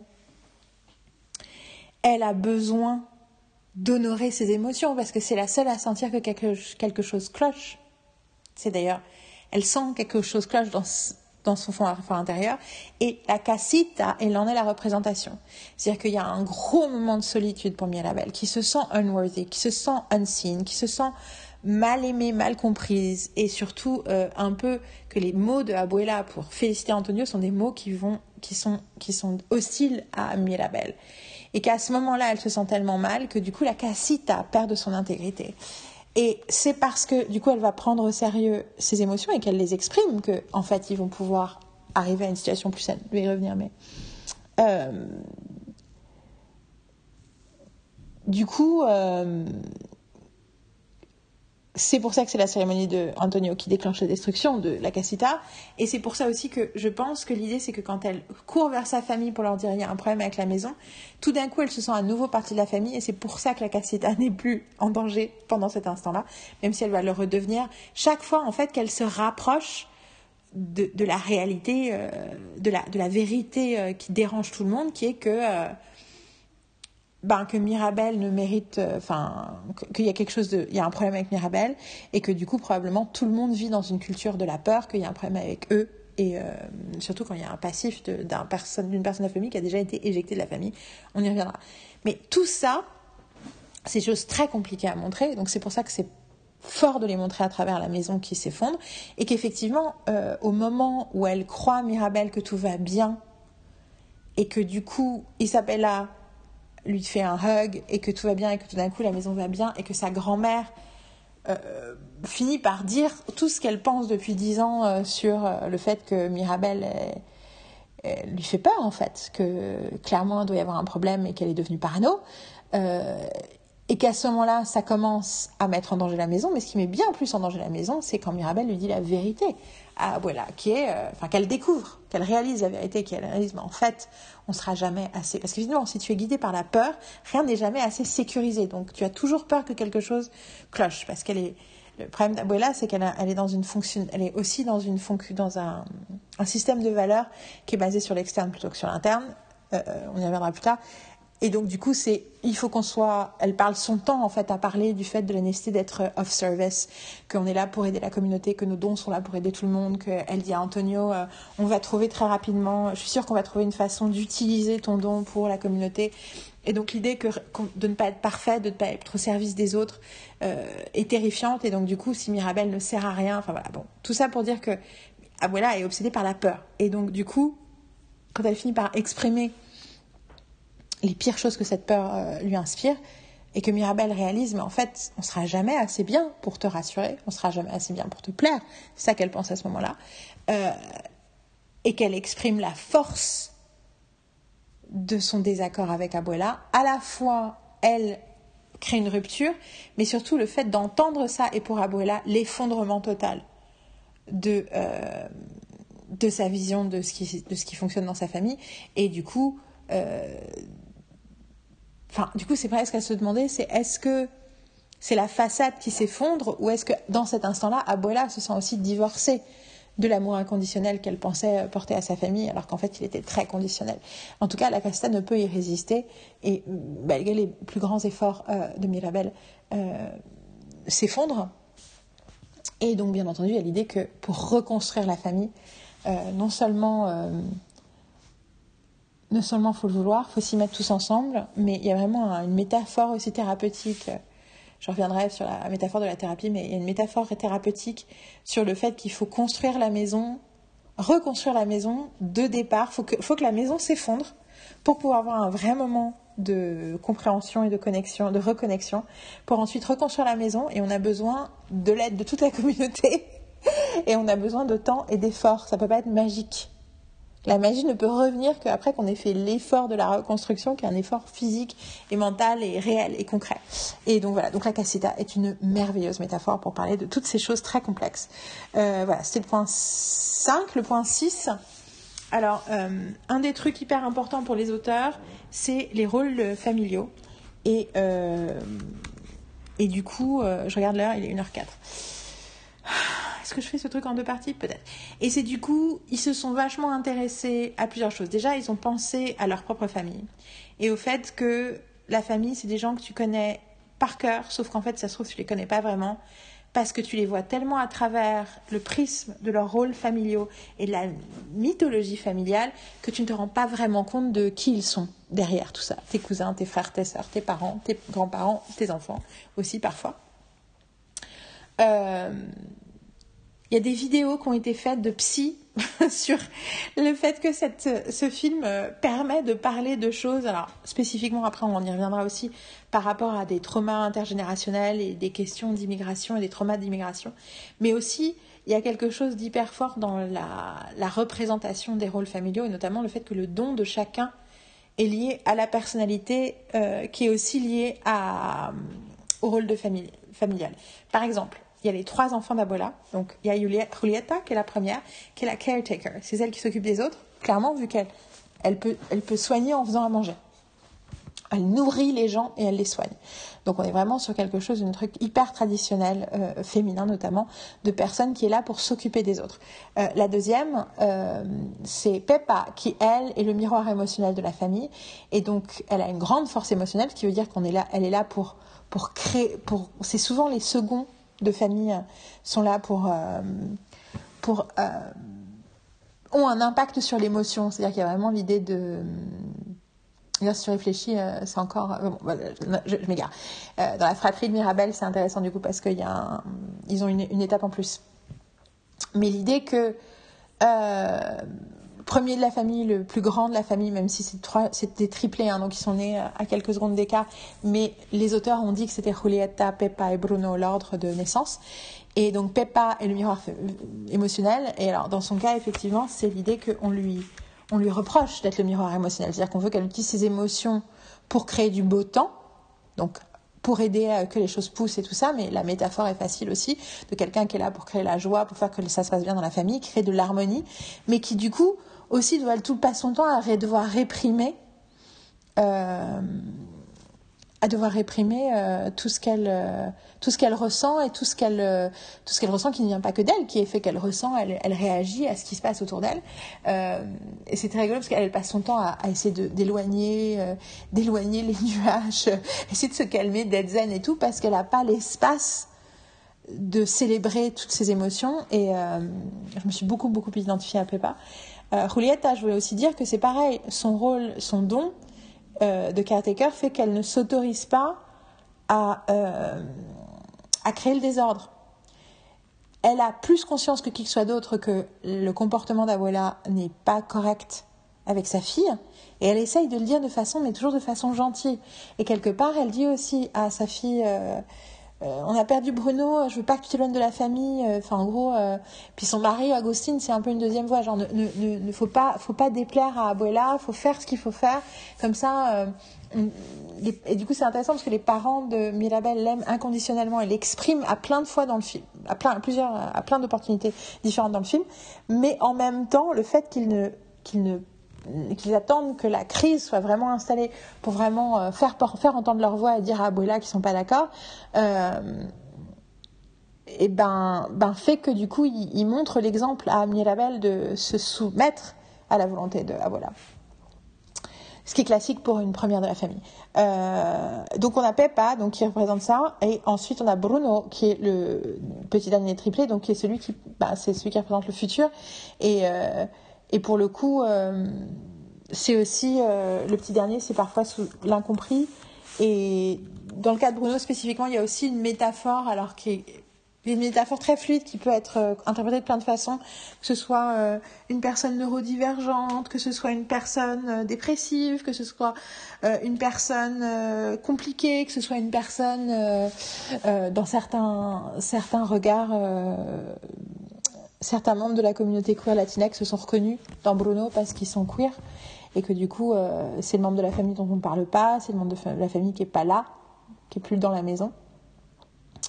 En tout cas, ce qui est sûr, c'est que la représentation, lui, euh, au-delà de son don, il y a aussi l'idée que parce que son don dérange, parce que son identité, sa personnalité dérange, on l'a ostracisé et carrément on l'a caché dans les murs de la maison, où il a dû se cacher, il doit disparaître alors qu'il est encore là. Euh, là aussi, la métaphore est multiple et variée. Et alors, bien sûr, il y a l'idée on n'en parle pas, mais en fait, ça veut dire on n'en parle pas, mais en fait, on en parle, on en parle derrière. Euh, on en parle dans la cuisine, on en parle euh, avec l'alcool, on n'en parle pas pendant le dîner, on n'en parle pas ouvertement, mais en fait, on ne fait qu'en parler et gossiper sur le sujet. Et du coup, ça crée d'ailleurs une mythologie bien plus tenace que la réalité.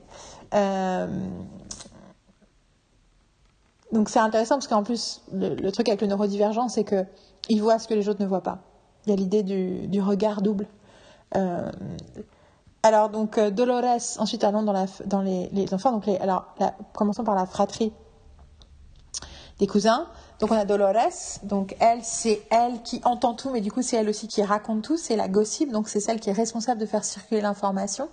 Et ce qui est intéressant, c'est que pareil, à cause de la structure familiale, elle ne fait circuler que certains types d'informations.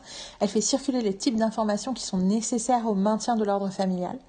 Donc, elle fait passer le fait que Mirabel euh, a fait un truc qu'elle n'aurait pas dû faire et qu'il y a une vision et qu'ils sont tous machin, mais elle ne fait pas, pas passer l'information que Bruno est dans les murs, parce que ça, ça dérangerait l'ordre familial de le savoir.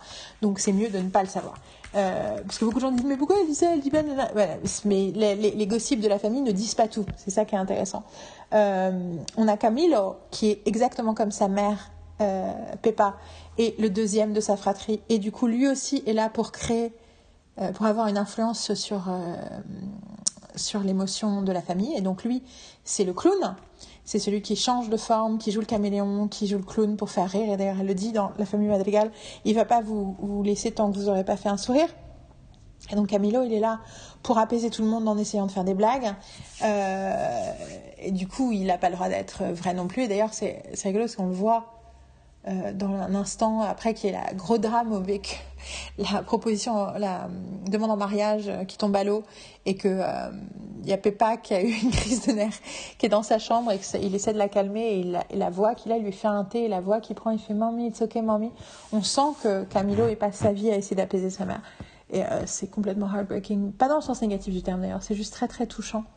Et ce qui est intéressant, c'est que euh, quand, en termes de Parce Camilo, c'est pas une des un des personnages les plus montrés. Et il n'a pas d'ailleurs de moment vraiment privilégié avec Mirabel.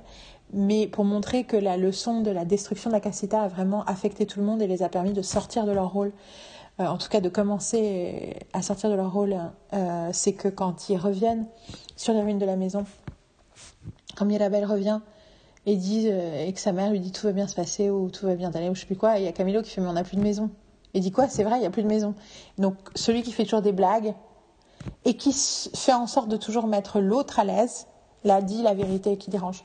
Euh, D'ailleurs, un petit, un petit truc sur Camilo aussi, c'est que quand ils font la soirée pour Antonio, il, il, il reçoit tout le monde en prenant leur apparence.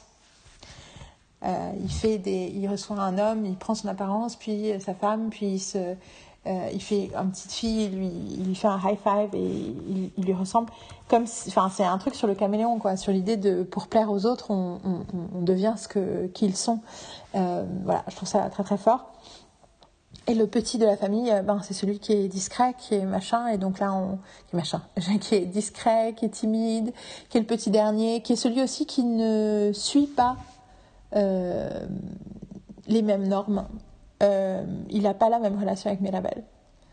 Il, est, pour lui, Mirabel, elle est merveilleuse, elle est fantastique et il a besoin d'elle pour la soutenir, pour le soutenir et il a envie qu'elle ait une, maison, une maison, une, une porte enfin, il est un, dans une des vidéos que j'ai regardées, il y avait une psy qui disait he's a cycle breaker.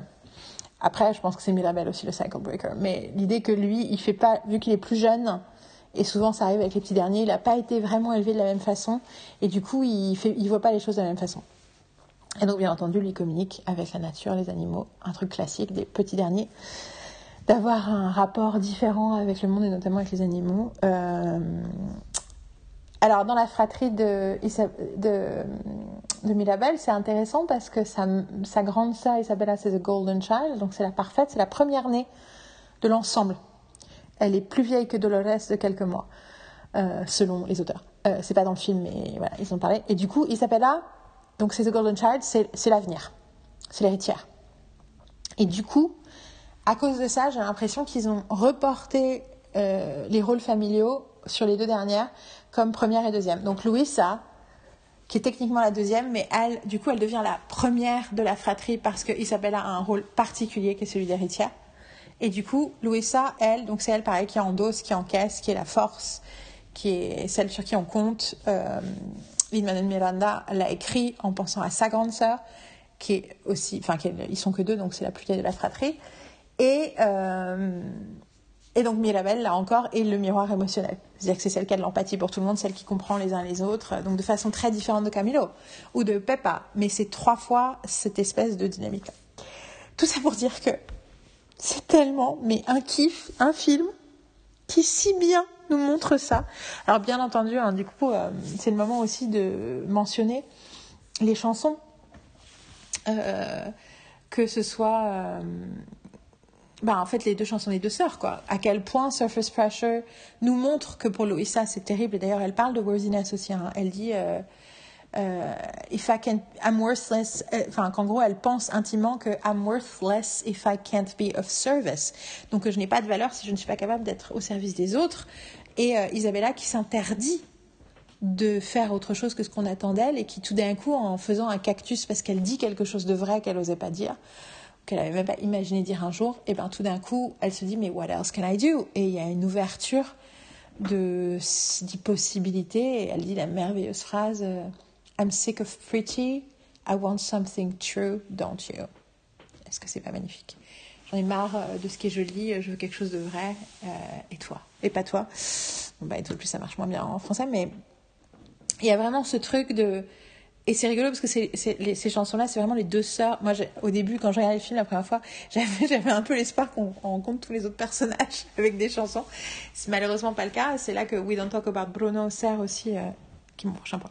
Mais euh, nous sert parce qu'on entend tous les autres personnages. Mais euh, oui, il y a vraiment ce truc de, euh, de l'intelligence et la spécificité et la perception des auteurs quand ils créent ces personnages et quand ils se posent des questions et qu'ils ont changé les, les, ils ont changé les pouvoirs les uns des autres, ils ont eu plein de trucs de travail, ils ont parlé avec des psys, ils ont parlé de leur propre famille, de leur propre rôle dans la famille. Enfin, c'est vraiment, et c'est pour ça, c'est d'une justesse, c'est presque un, c'est presque une, c'est presque une leçon de psychologie en fait. Si tu regardes le truc et tu fais, ah ok, ok, d'accord, je comprends, et effectivement, à chaque fois, euh, la libération, je veux dire, euh, Julieta, elle va finir par dire à, voilà ce qu'elle pense. Peppa, il y a l'idée de la fin euh, où Bruno lui dit En fait, le jour de ton mariage, je voulais pas. Je pensais pas qu'il allait pleuvoir, je voulais juste que tu. Tu dis c'était pas grave s'il pleuvait, quoi. Que je veux que tu. Je veux que tu te. Enfin, il dit littéralement, ils font une, une citation à Let It Go. C'est dit Let it rain, let it snow, let it go. Et quand il dit Let It Go, c'est les premières notes de Let It Go. Mais pas la, chanson, pas la partie chantée, l'ouverture musicale de Let It Go. Let It Go. Ah euh, euh, qui apparemment est un clin d'œil musical, notamment parce que les Lopez, donc le couple qui a écrit la musique de Frozen 1 et 2, La Reine des Neiges 1 et 2, ont aidé Lynn à certains moments, mais de toute façon, ils sont, enfin, c'est, en gros, à une époque, les deux grandes comédies musicales euh, de Broadway étaient par des auteurs latinos et c'était In the Heights et Avenue Q. Donc ils se connaissent très très bien les Lopez, les Miranda, je pense. Et donc tout ça pour dire que euh, Félix, le mari de Peppa, lui dit That's what I've been saying, bro. Et à la toute fin, pendant l'épilogue, on voit que Peppa danse alors qu'elle fait de la grêle. Et c'est, voilà, ok, en fait, tes émotions, elles sont ok, elles ont besoin d'exister, elles ont toutes besoin d'exister. Parce que si tu passes ton temps à essayer de les contenir, ben, du coup, tu as tout le temps un, cloud au-dessus de la tête. Quoi et qu'effectivement, euh, on sent pourtant l'impératif familial de tout le temps dire à Peppa arrête, surtout sa mère qui passe son temps à lui dire t'as un cloud, arrête, arrête, arrête, et qu'elle essaye de juste justifier, en même, elle, dit, elle essaye de se justifier en disant euh, bah je fais ce que je peux, et en même temps elle passe son temps à faire kiss guys, kiss guys, kiss guys pour essayer de se calmer, au-delà du fait que c'est très très drôle à regarder. Euh, donc elle est libérée comme ça. Euh, donc Bruno, il est réintégré à la famille. Euh, Isabella, elle s'autorise à être euh, dégueulasse. Euh, Louisa, elle s'autorise à se reposer à pleurer, à dire qu'elle pleure. Dolores, euh, alors justement, c'est intéressant parce que Dolores, c'est plus que. Bah, she speaks up en fait, she speaks for herself. En demandant à Mariano, en disant à Mariano ce qu'elle pense, elle est plus juste en train de partager les secrets des autres elle dit un truc qu'elle, elle sait, et puis elle, surtout, elle avoue ce qu'elle entend, quoi. Après, il y a tout un, une super vidéo qui m'a fait mourir de rire de quelqu'un qui dit que, en fait, c'est, c'est Dolores le méchant de l'histoire et qu'elle a tout essayé de saboter tout le monde pendant tout le film. Et cette vidéo est à mourir de rire. Notamment parce que le mec avoue que parce que son gamin de 3 ans est fan de Encanto, il l'a vu 250 000 fois et que c'est pour ça qu'il est en train de développer des théories à con. Mais il y a deux, trois points qui sont très intéressants sur Dolores. J'essaie de vous le mettre en copie. Je pense que je vais faire surtout, je vais mettre, je vais partager ma playlist euh, YouTube avec plein de vidéos différentes, euh, d'interviews, de machin et tout, parce que c'est plus simple. Tout ça pour dire que euh, Dolores, quand même, elle dit ce qu'elle pense. Donc Camilo, comme je l'ai dit, il dit la vérité. Antonio, il n'a pas besoin de libérer parce que justement, c'est le seul qui pas, qui ne subit pas ce qui lui arrive.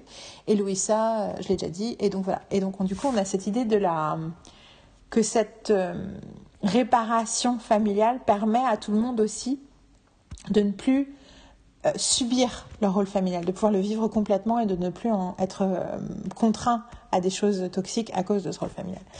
Euh, alors, point 7. Je pense que je fais une pause. Point 7. We don't talk about Bruno. Alors, We don't talk about Bruno. Donc, c'est une chanson géniale. C'est super fun. Euh, j'étais assez déçue par la version des Oscars, je pense, parce que c'est en fait une chanson qui a une, un rythme, un vibe, un truc hyper, hyper fort, et qu'en réalité, c'est difficile à reproduire en live euh, sans beaucoup de répétitions. D'ailleurs, Stéphanie Béatrice a écrit, oui, on a eu très peu de répétitions, mais quel bonheur aux Oscars, on a eu très peu de répétitions, mais c'était bien, je pense que c'est une façon de nous dire, désolé les gars, on sait que c'était pas exactement aussi fun que ça aurait pu être. Faut aussi savoir que Lynn, sa femme et ses enfants sont venus à Los Angeles pour les Oscars, mais sa femme a testé positif du Covid, genre la veille. Du coup, il n'a pas pu être aux Oscars, donc il n'a pas pu être aux répétitions. Et du coup, je pense que c'est là, en voyant la comparaison entre euh, la version euh, la version originale et la version qu'ils ont fait aux Oscars, on sent qu'il manque un truc dans le rythme et que c'est parce qu'en fait, c'est une chanson qui est extrêmement maîtrisée. Je pense aussi qu'il y a souvent dans le théâtre musical, moi qui aime beaucoup l'économie musicale, il y a toujours un truc qui se font que ça passe pas vraiment pour la radio en fait. Alors bien sûr, il y a les chansons de Phil Collins euh, ou d'Elton John pour les Disney et tout, mais c'était un peu différent. C'était un peu différent parce que c'était des chansons pop qui étaient mises dans le film, hein. c'est pas pareil. Mais généralement, il y a toujours un truc un peu, y compris dans les chansons que j'adore de La Belle, la Bête et de La Petite Sirène, il y a quelque chose de très euh, musical theater dans la façon de chanter qui fait que c'est différent de la pop. Euh, pour Steven Sondheim, c'est un truc qui est arrivé dans les années 60. Hein. Et il dit justement d'ailleurs que la, comédie musicale a été, notamment euh, théâtre, a été libérée parce qu'ils n'avaient plus besoin de faire des tubes, parce que la révolution pop était venue et du coup les tubes ne ressemblaient plus à ce qu'on faisait sur scène. Et, euh, et We Don't Talk About Bruno, et en général les chansons de Lynn, mais particulièrement celle-là, là on sent que lui, il a une sensibilité pop qui du coup fait que le truc dépasse le genre et transcende le genre. Et du coup cette chanson est juste irrésistible musicalement, c'est pour ça que ça a été un tube. Bon, même si, selon tout le monde, dit c'est incroyable que ce soit un tube parce que euh, techniquement, il y a tellement de trucs narratifs classiques que du coup, on se demande comment ça peut devenir un tube alors que si t'as pas vu le film, tu comprends rien. Bon, mais n'empêche que c'est un tube euh, aussi à cause de les. Alors, c'est à la fois la multiplicité des styles, mais c'est aussi euh, la maîtrise de l'harmonisation de ces styles-là. Donc ça, c'est la première face, le premier truc.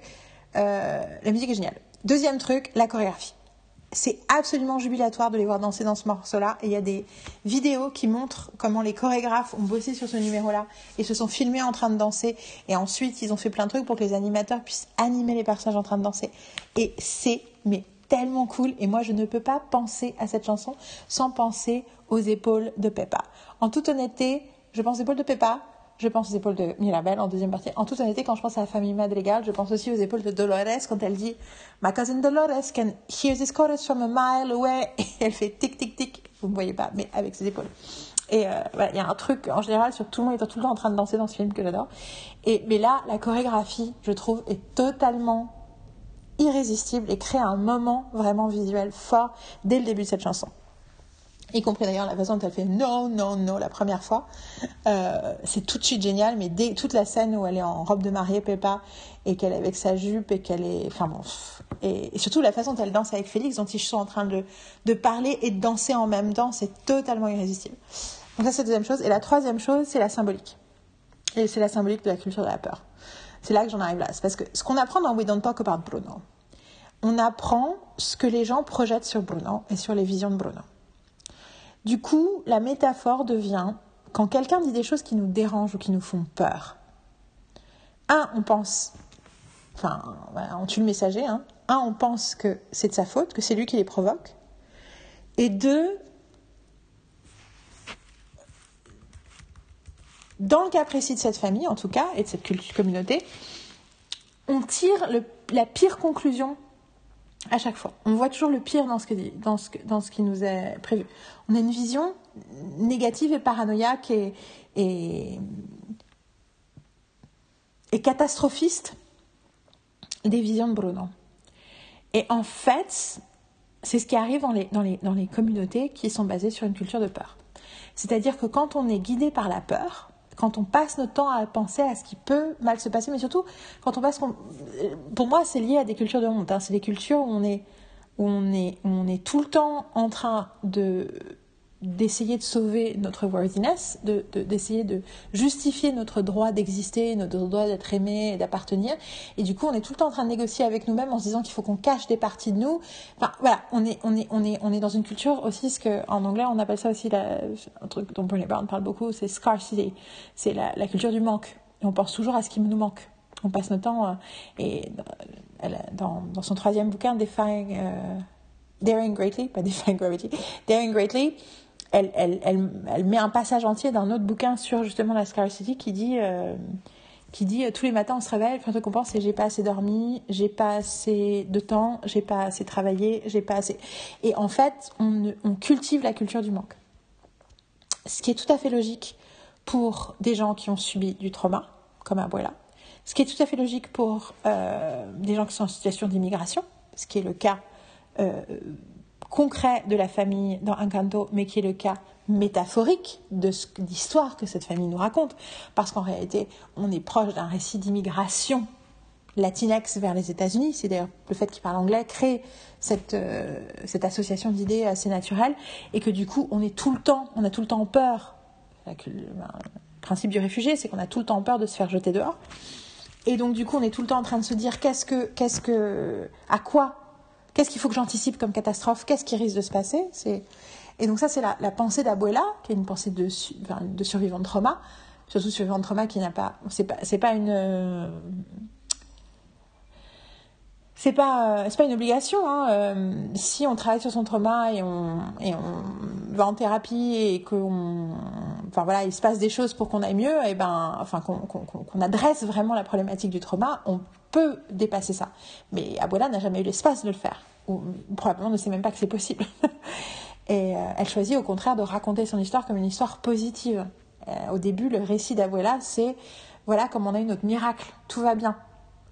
Donc du coup à côté de ça, si euh, donc tu, en gros, que la peur et le trauma est caché, camouflé, du coup, nous bouffent de l'intérieur, euh, ben, du coup, en fait, aussi, hein, cette peur, elle se matérialise par des choses externes et par l'idée, du coup, que, au lieu d'adresser le truc profond qui est j'ai peur de perdre ma. J'ai peur. Euh, ben, je suis quelqu'un de traumatisé, donc je passe mon temps à avoir peur de resubir un trauma et ben du coup ça devient euh, faut qu'on fasse attention à être les meilleurs possibles, faut qu'on fasse attention à être toujours au service des autres, à mériter ce qu'on a. Enfin il y a toute une espèce de logique qui se crée autour de ça et que du coup We Don't Talk About Bruno nous montre à quel point cette famille est dans une culture de peur. C'est pour ça qu'ils ne peuvent pas imaginer un scénario positif par rapport à Bruno. C'est pour ça qu'il voit Bruno comme il le voit. C'est parce que c'est le seul moyen, quand on est dans une culture de peur, le seul moyen de gérer quelque chose de nouveau, de dérangeant, de, de, qui propose le changement, qui dit autre chose que la narration, que la mythologie interne, euh, doit être est vu comme un danger. Et du coup devient un danger. Et que techniquement, c'est exactement ce qui se passe avec ce qui est en train d'arriver à Mirabelle aussi. C'est qu'elle est en train de dire des choses et de faire des choses qui vont à l'encontre de la narration familiale. Et donc du coup automatiquement elle devient un danger. Et c'est pour ça c'est comme ça qu'Abuela la voit comme un danger. Et euh, quand j'étais en train d'écouter We Don't Talk About Bruno il y a deux semaines quand je voulais enregistrer le podcast la première fois pour de vrai je dis pour de vrai parce que je dis que je vais le faire depuis des semaines mais il y a deux semaines j'ai vraiment commencé à enregistrer et j'ai arrêté et j'en ai parlé avec euh, Carole et c'était euh, c'était le premier tour des élections. Alors aujourd'hui, c'est le deuxième tour des élections. Hein, pendant que je vous enregistre, il est, il est 14h44. Je regarde pas les infos, mais euh, voilà, je sais pas ce qui se passe, mais je sais ce qui se passe. Quoi. On va voter aujourd'hui. Et, et en gros, en en parlant il y a deux semaines de ça, j'étais particulièrement en train de penser à la France et aux Français et à mon pays que j'adore et qui parfois enfin qui me qui m'inquiète qui m'inquiète euh, pour euh, pas pour ses symptômes les plus apparents mais qui m'inquiète pour euh, ce que je soupçonne comme sa maladie interne qui est un, une culture de jugement et de peur qui du coup fait proliférer les sentiments de honte, de manque et d'incapacité, ce qui fait que tout le monde essaye de, hustle for their worthiness, comme dirait Brené Brown, et donc tout le monde essaie de prouver qu'il mérite un petit quelque chose en essayant de correspondre à des critères externes plutôt que de euh, vraiment s'autoriser à se connaître et s'accomplir euh, par rapport à qui ils sont pour de vrai. Et donc quand j'ai commencé à raconter, et je dis à Carola, tiens, je vais te parler euh, de tout ce que j'ai pensé qu'en fait, We Don't Talk About Bruno, en fait, nous parle pas vraiment de Bruno, il nous parle de la culture de la peur de la famille Madrigal et de la communauté autour. Et elle m'a dit, ah donc tu veux dire que c'est une chanson sur la France. Et voilà. Voilà. Donc tout ça, c'est euh, c'est ce que ça m'inspire. Après, euh, je vous laisse avec ces, réflexions et ces ressentis. Je sais pas ce que vous, ça vous fait, mais euh, voilà. Pour moi, c'est ça que représente We Don't Talk Bruno. Parce qu'en en fait, plus je regardais le film et plus j'écoutais cette chanson, parce qu'effectivement, elle est totalement, quand tu commences à l'écouter deux, trois fois, elle devient complètement addictive, et plus je me disais, mais en fait, cette chanson parle de tout sauf de Bruno. De quoi elle parle alors? À quoi elle sert? En fait, elle dresse un portrait de la dynamique familiale. C'est pour ça que c'est la chanson du cœur du film. C'est pour ça que c'est important. Et c'est pour ça que il y a autant de différentes personnes qui parlent pendant ce film. C'est la chanson qui nous montre le portrait familial. Euh, plus que la famille Madrigal. Parce que la famille Madrigal, ça nous montre la vision que Mirabel a de sa famille. C'est pas la même chose. Alors, point 8. Potentiellement, je vais faire 9 points et je vais faire une deuxième partie. Non, vous savez quoi? On va, on, va, on va y aller. On va faire les 17 points. J'y crois, j'y crois, j'y crois. J'ai dit tellement, déjà tellement de choses que logiquement, ça va aller plus vite. Donc, point 8, le twist Bruno. Je sais pas si vous avez remarqué, hein, mais les points sont plus ou moins chronologiques par rapport à l'histoire du film. On commence avec la, structure. Ensuite, on a les chansons. Ensuite, on a Mirabel. On a euh, on a l'encanto, le visuel, on a la casita qui se casse, on a les rôles des différents personnages, on a We Don't Talk About Bruno, et donc le twist Bruno, c'est-à-dire le retournement de situation quand on découvre la réelle identité de Bruno. Euh, il y a eu entre-temps le clash familial avec la demande en mariage qui a cédé, et c'est génial parce que du coup, pour l'avoir vu 50 000 fois, j'exagère, mais euh, 36 fois au moins, à travers les yeux de quelqu'un d'autre qui regarde le film et de les voir commencer à dire mais qui est Bruno? Mais comment Bruno? C'est génial parce que d'ailleurs dans la première euh, chanson de la famille Madrigal quand il dit euh, My dear Bruno we don't talk about Bruno y a un espèce de truc à chaque fois les gens font un regard caméra genre c'est qui Bruno? c'est hyper drôle Bref, un, un, super cut de tous ces moments-là. Et donc, du coup, après, quand t'as la chanson We Don't Talk About Bruno qui arrive, ils disent Ah ouais, non, Bruno, Bruno, il est evil, et evil. Ah, il y en a deux, trois qui disent Je suis sûr qu'il est pas evil, en fait. Mais du coup, le moment de la rencontre est tellement plus fort parce que donc elle court après, elle découvre Bruno. On a une vision très euh, spooky dans les, dans les murs. En plus, déjà, elle, comment, elle trouve une entrée secrète, elle suit les rats. Enfin, on a, on a plein de trucs qui nous, on est, on est dans un truc de thriller, quoi. Et elle arrive et tout, et elle tombe, elle s'accroche, elle demande de l'aide à la casita. Nous, on espère que Bruno va revenir. Bruno revient, et la première chose qu'il dit, c'est you're very sweaty, ce qui est très surprenant. Et puis ensuite, on croit qu'il tombe, puis il tombe pas. Donc il y a une espèce de moment hyper dramatique suivi par, euh, en fait, non, c'est une chute, c'est une blague. une chute dans le sens de la chute, la blague, hein, pas dans vraie chute. En fait, c'est une blague. Petit moment euh, de flottement ironique. Et là, on découvre la personnalité de Bruno qui est ultra superstitieux, qui est d'abord hyper doux, puis ultra superstitieux. Le premier truc qu'on voit, c'est qu'il fait, il la regarde et il fait bye. Et ensuite, on voit qu'il est superstitieux, il fait knock knock knock, euh, il jette du sel, il jette du machin. Et ensuite, il fait des blagues où il prend des voix pour euh, montrer qu'il, euh, pour faire semblant d'être Fernando et Jorge qui s'occupe du spaco, où il se déguise en mettant son seau sur la tête. Et là, tu fais, ok, en fait, le mec, il est vraiment, il est plus qu'inoffensif, en fait. C'est un doux, c'est un, comment on dit, c'est pas un, un doux, un doux dingue. Je crois que c'est ça, c'est l'expression. En fait, non, c'est plus que ça. Et d'ailleurs, dès qu'il met son seau sur la tête, euh, par les Mirabel, c'est ça fait combien de temps que t'es là? Combien de temps que t'es tout seul? Et puis bien sûr, donc ce twist est amplifié par un moment extrêmement puissant qui est le moment où elle découvre qu'il est derrière la cuisine et qu'en fait, il est derrière le portrait de la famille dessiné sur le mur, qui est devant la table et qui regarde sa famille manger ensemble et que lui-même s'est fait une assiette qu'il a dessinée sur sa table pour montrer sa place dans la famille. Euh, et là, on revient sur la question des neurodivergents qui font partie des familles sans faire partie des familles, qui sont ignorés par la famille, même quand ils sont physiquement là.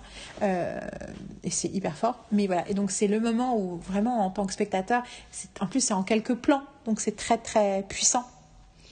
Euh, de nous montrer, de nous faire une révélation comme ça aussi forte. Euh, mais en général, toute sa personnalité, tout son truc, et puis alors en plus, on se rend compte aussi assez rapidement qu'il est quand même assez rigolo. Notamment le moment, moi, mon moment qui me fait le plus rire, c'est à une fois qu'il a eu la vision de Mirabel avec euh, avec la qui fait un câlin ou justement avant la vision il dit à Mirabel Simon qu'il a complètement conscience toi qui sort de son délire un peu euh, dingue qui redevient dans une il rentre pas dans une conversation normale on voit qu'il redevient un peu qu'il est en fait tout à fait raisonnable et lucide et il y a le moment où il dit euh, Ouais, mais si la vision ne te plaît pas, euh, tu vas, tu vas dire comme tout le monde ah, Bruno is creepy, he made my, my, my fish die. Ce qui montre que la nana qui a dit que son poisson rouge était mort, probablement ça fait, bah déjà ça fait 10 ans qu'il lui a dit au moins, parce que ça fait 10 ans qu'il a disparu. Mais du coup, c'est probablement il en a entendu parler et ça l'énerve et j'adore que ce soit le truc le plus le presque moi le presque le moins grave qui soit le truc qui l'obsède le plus et donc euh, et du coup c'est génial parce que quand elle a la vision et qu'il dit ah génial c'est une vision cool tu dois faire un câlin à ta sœur et là quand t'as mis le mec qui fait euh, et lui fait every time! Il jette la vision. Et ça me fait mourir de rire. Donc voilà le twist Bruno est hyper fort. Et ça c'est encore ce truc où tu rentres dans la deuxième partie du film, dans la deuxième moitié du film, et tu as besoin. La, la première moitié du film, elle peut te balader et t'emmener dans des endroits, mais la deuxième moitié, il faut vraiment que les révélations, révélations elles vaillent le coup. D'ailleurs, juste après la rencontre avec Bruno, tout d'un coup, la réapparition d'Antonio, qui dit je sais tout ce qui sait, je sais, les rats m'ont tout raconté. Euh, ensuite Isabella, enfin on arrive sur des, des, des, révélations et des moments qui sont beaucoup plus forts que dans la première partie, parce que une des règles de la tension narrative, c'est qu'il faut qu'il y ait un crescendo de tension et que la tension soit de plus en plus forte et que du coup les révélations sont de plus en plus surprenantes et satisfaisantes euh, à la fois. Euh, je pense aussi en revoyant que toute la première partie, il y a plein de moments inconfortables parce que la façon dont Abuela est passif-agressif tout le temps avec, enfin en fait, euh, rabaisse tout le temps Mirabel parce qu'elle, elle essaye de, prévenir la catastrophe, mais du coup, c'est hyper dur. Et nous, on est dans le point de vue de Mirabelle, d'entendre toutes ces choses-là, de voir comment c'est dur pour Mirabelle, comment les gens la traitent, comment elle, elle se sent et tout, machin. Et du coup, et du coup, la deuxième partie, pour le coup, euh, à part la grosse engueulade avec Abuela, c'est quand même une deuxième partie qui est beaucoup plus agréable à regarder parce que Mirabelle est beaucoup moins en souffrance et elle subit beaucoup moins de situations terribles. Euh, même quand il y a euh, le drame familial, on est, elle est quand même en action. Elle n'est pas passivement en train de suivre ce qui est important aussi pour euh, qu'on reste accroché au film.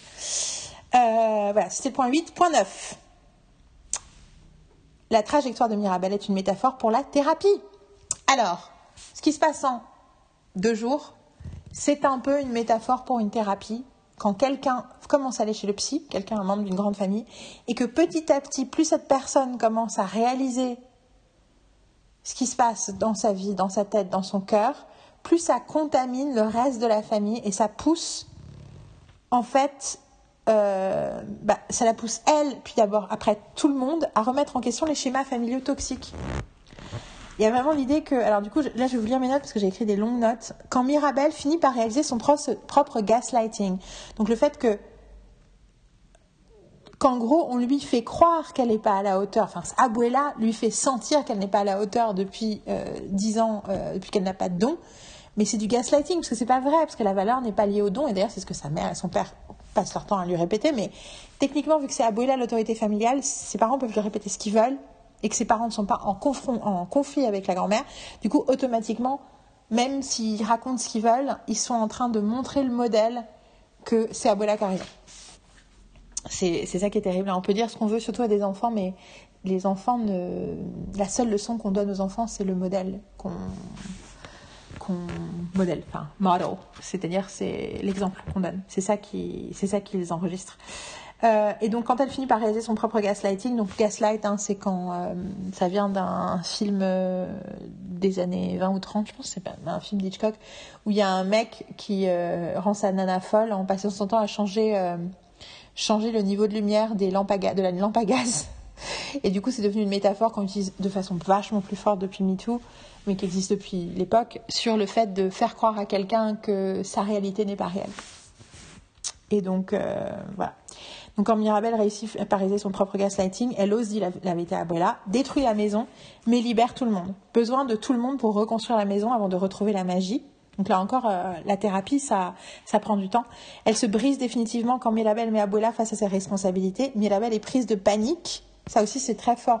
C'est pas parce qu'on est dans un schéma thérapeutique qu'on va tout droit, quoi. Et le fait que le moment où elle réalise, où la, où la, casita commence à s'effondrer et la magie commence à, elle a, elle a remis en question Abuela, mais elle n'est pas prête à remettre en question tout l'ordre familial et la bougie et la magie et tout ce qui vient. Et donc du coup, au moment où, tout d'un coup ça a cette conséquence-là, elle est prise de panique, elle essaie de sauver la maison. Pareil, quand la maison finit par s'effondrer, elle s'enfuit. Elle a honte, elle se sent coupable. On peut vachement s'identifier à cette pensée-là parce que elle, elle n'a pas euh, la vision de l'histoire telle qu'elle va se finir. Elle est dans le moment, elle est juste, à un moment, elle se dit, mais en fait, je suis allée trop loin, j'ai dit trop de choses, j'aurais pas dû dire ça, j'ai fait du mal à tout le monde, même si elle a dit le contraire juste avant. Et ça, je trouve que ça représente vachement le, côté confusing du parcours thérapeutique. euh, soit disant passant, je viens de commencer une thérapie. Enfin, j'ai fait une psychanalyse pendant 5 ans. Et après, je suis partie à Berlin, donc je n'ai pas pu vraiment la terminer ou la continuer. Mais du coup, là, j'ai repris une thérapie et donc, du coup, je suis en plein dedans. Enfin, je suis en plein dans les premières étapes qui sont hyper genre, ok, on en a pour des années. la destruction de la maison est une métaphore ultra forte sur la nécessité de rupture pour réparer et reconstruire les relations problématiques. C'est-à-dire que c'est pas possible de ce que fait Bruno, qui est de mettre du plâtre pour, euh, pour les, enfin de d'essayer de, il y a un terme pour ça, euh, de cas, de cas machin les brèches. Vous avez compris? Je sûre que vous avez trouvé le mot euh, en train de m'écouter. Ça suffit pas en fait. C'est même dangereux quand les dynamiques sont toxiques. Euh, ce qui veut pas dire que les gens sont toxiques, mais quand les dynamiques sont toxiques, il y a besoin d'une rupture.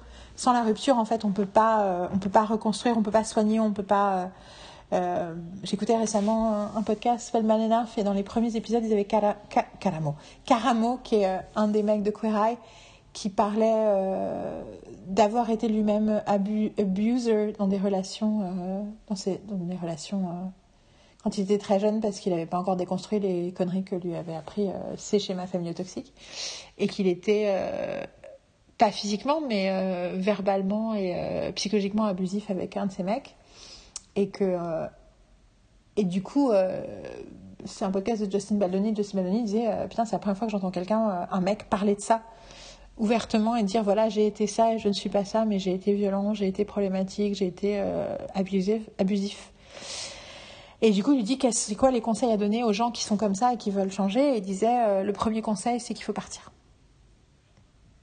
C'est que c'est pas possible de de réparer sans. Faut se, faut se sortir de la situation. En tant qu'abuseur, c'est à nous de quitter la situation. Il faut quitter la situation et reconfigurer, aller soigner. Euh, ensuite, il a donné d'autres trucs et tout. Euh, mais euh, je trouve et ça m'a vachement marqué parce que j'avais jamais entendu cette idée-là. Mais c'était c'est vrai que on a tendance quand on est dans des relations problématiques à essayer de vouloir les sauver, les réparer de l'intérieur. Et en fait, je pense que c'est possible que pour toutes les situations, il y ait la nécessité d'une rupture net. Qui ne veut pas dire qu'il n'y a pas une reconstruction et des retrouvailles, une reconnexion après, mais il y a besoin d'une rupture nette parce qu'on ne peut pas faire l'inventaire, on ne peut pas euh, se reconstruire soi de l'intérieur euh, si on est encore euh, dans un rapport avec quelque chose de, qui tangue et qui d'instable et de et en plus il y a le passif a besoin d'être d'être soigné avant de pouvoir reconstruire. Donc voilà, euh, et je trouve que du coup, le fait que la cassita ait besoin de complètement s'effondrer, même si la première fois que j'ai vu, j'étais là, wow, euh, c'est important. Et c'est d'ailleurs, j'ai l'impression, c'est le moment, c'est la claque dont Abola avait besoin. C'est seulement quand la cassita s'effondre complètement avec l'état que là, on sent qu'elle commence à réaliser. Et du coup, d'ailleurs, elle fait quelque chose euh, d'assez instinctif sans savoir. Elle suit Mirabelle, sans vraiment savoir ce qu'elle va faire et on, va y revenir. Mais du coup, euh, voilà. Et qu'est-ce que j'écris d'autre? J'écris il faut du temps, de l'énergie et le soutien de la communauté entière. Ça, je l'ai dit tout à l'heure pour la cassita, mais du coup, ça marche dans la métaphore thérapeutique.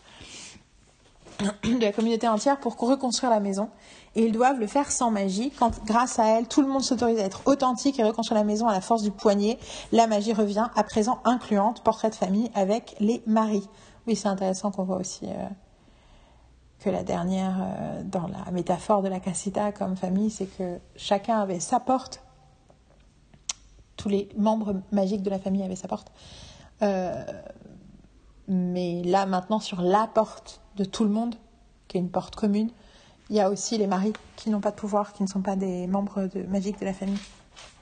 Point 10. Ah ben voilà, on y arrive.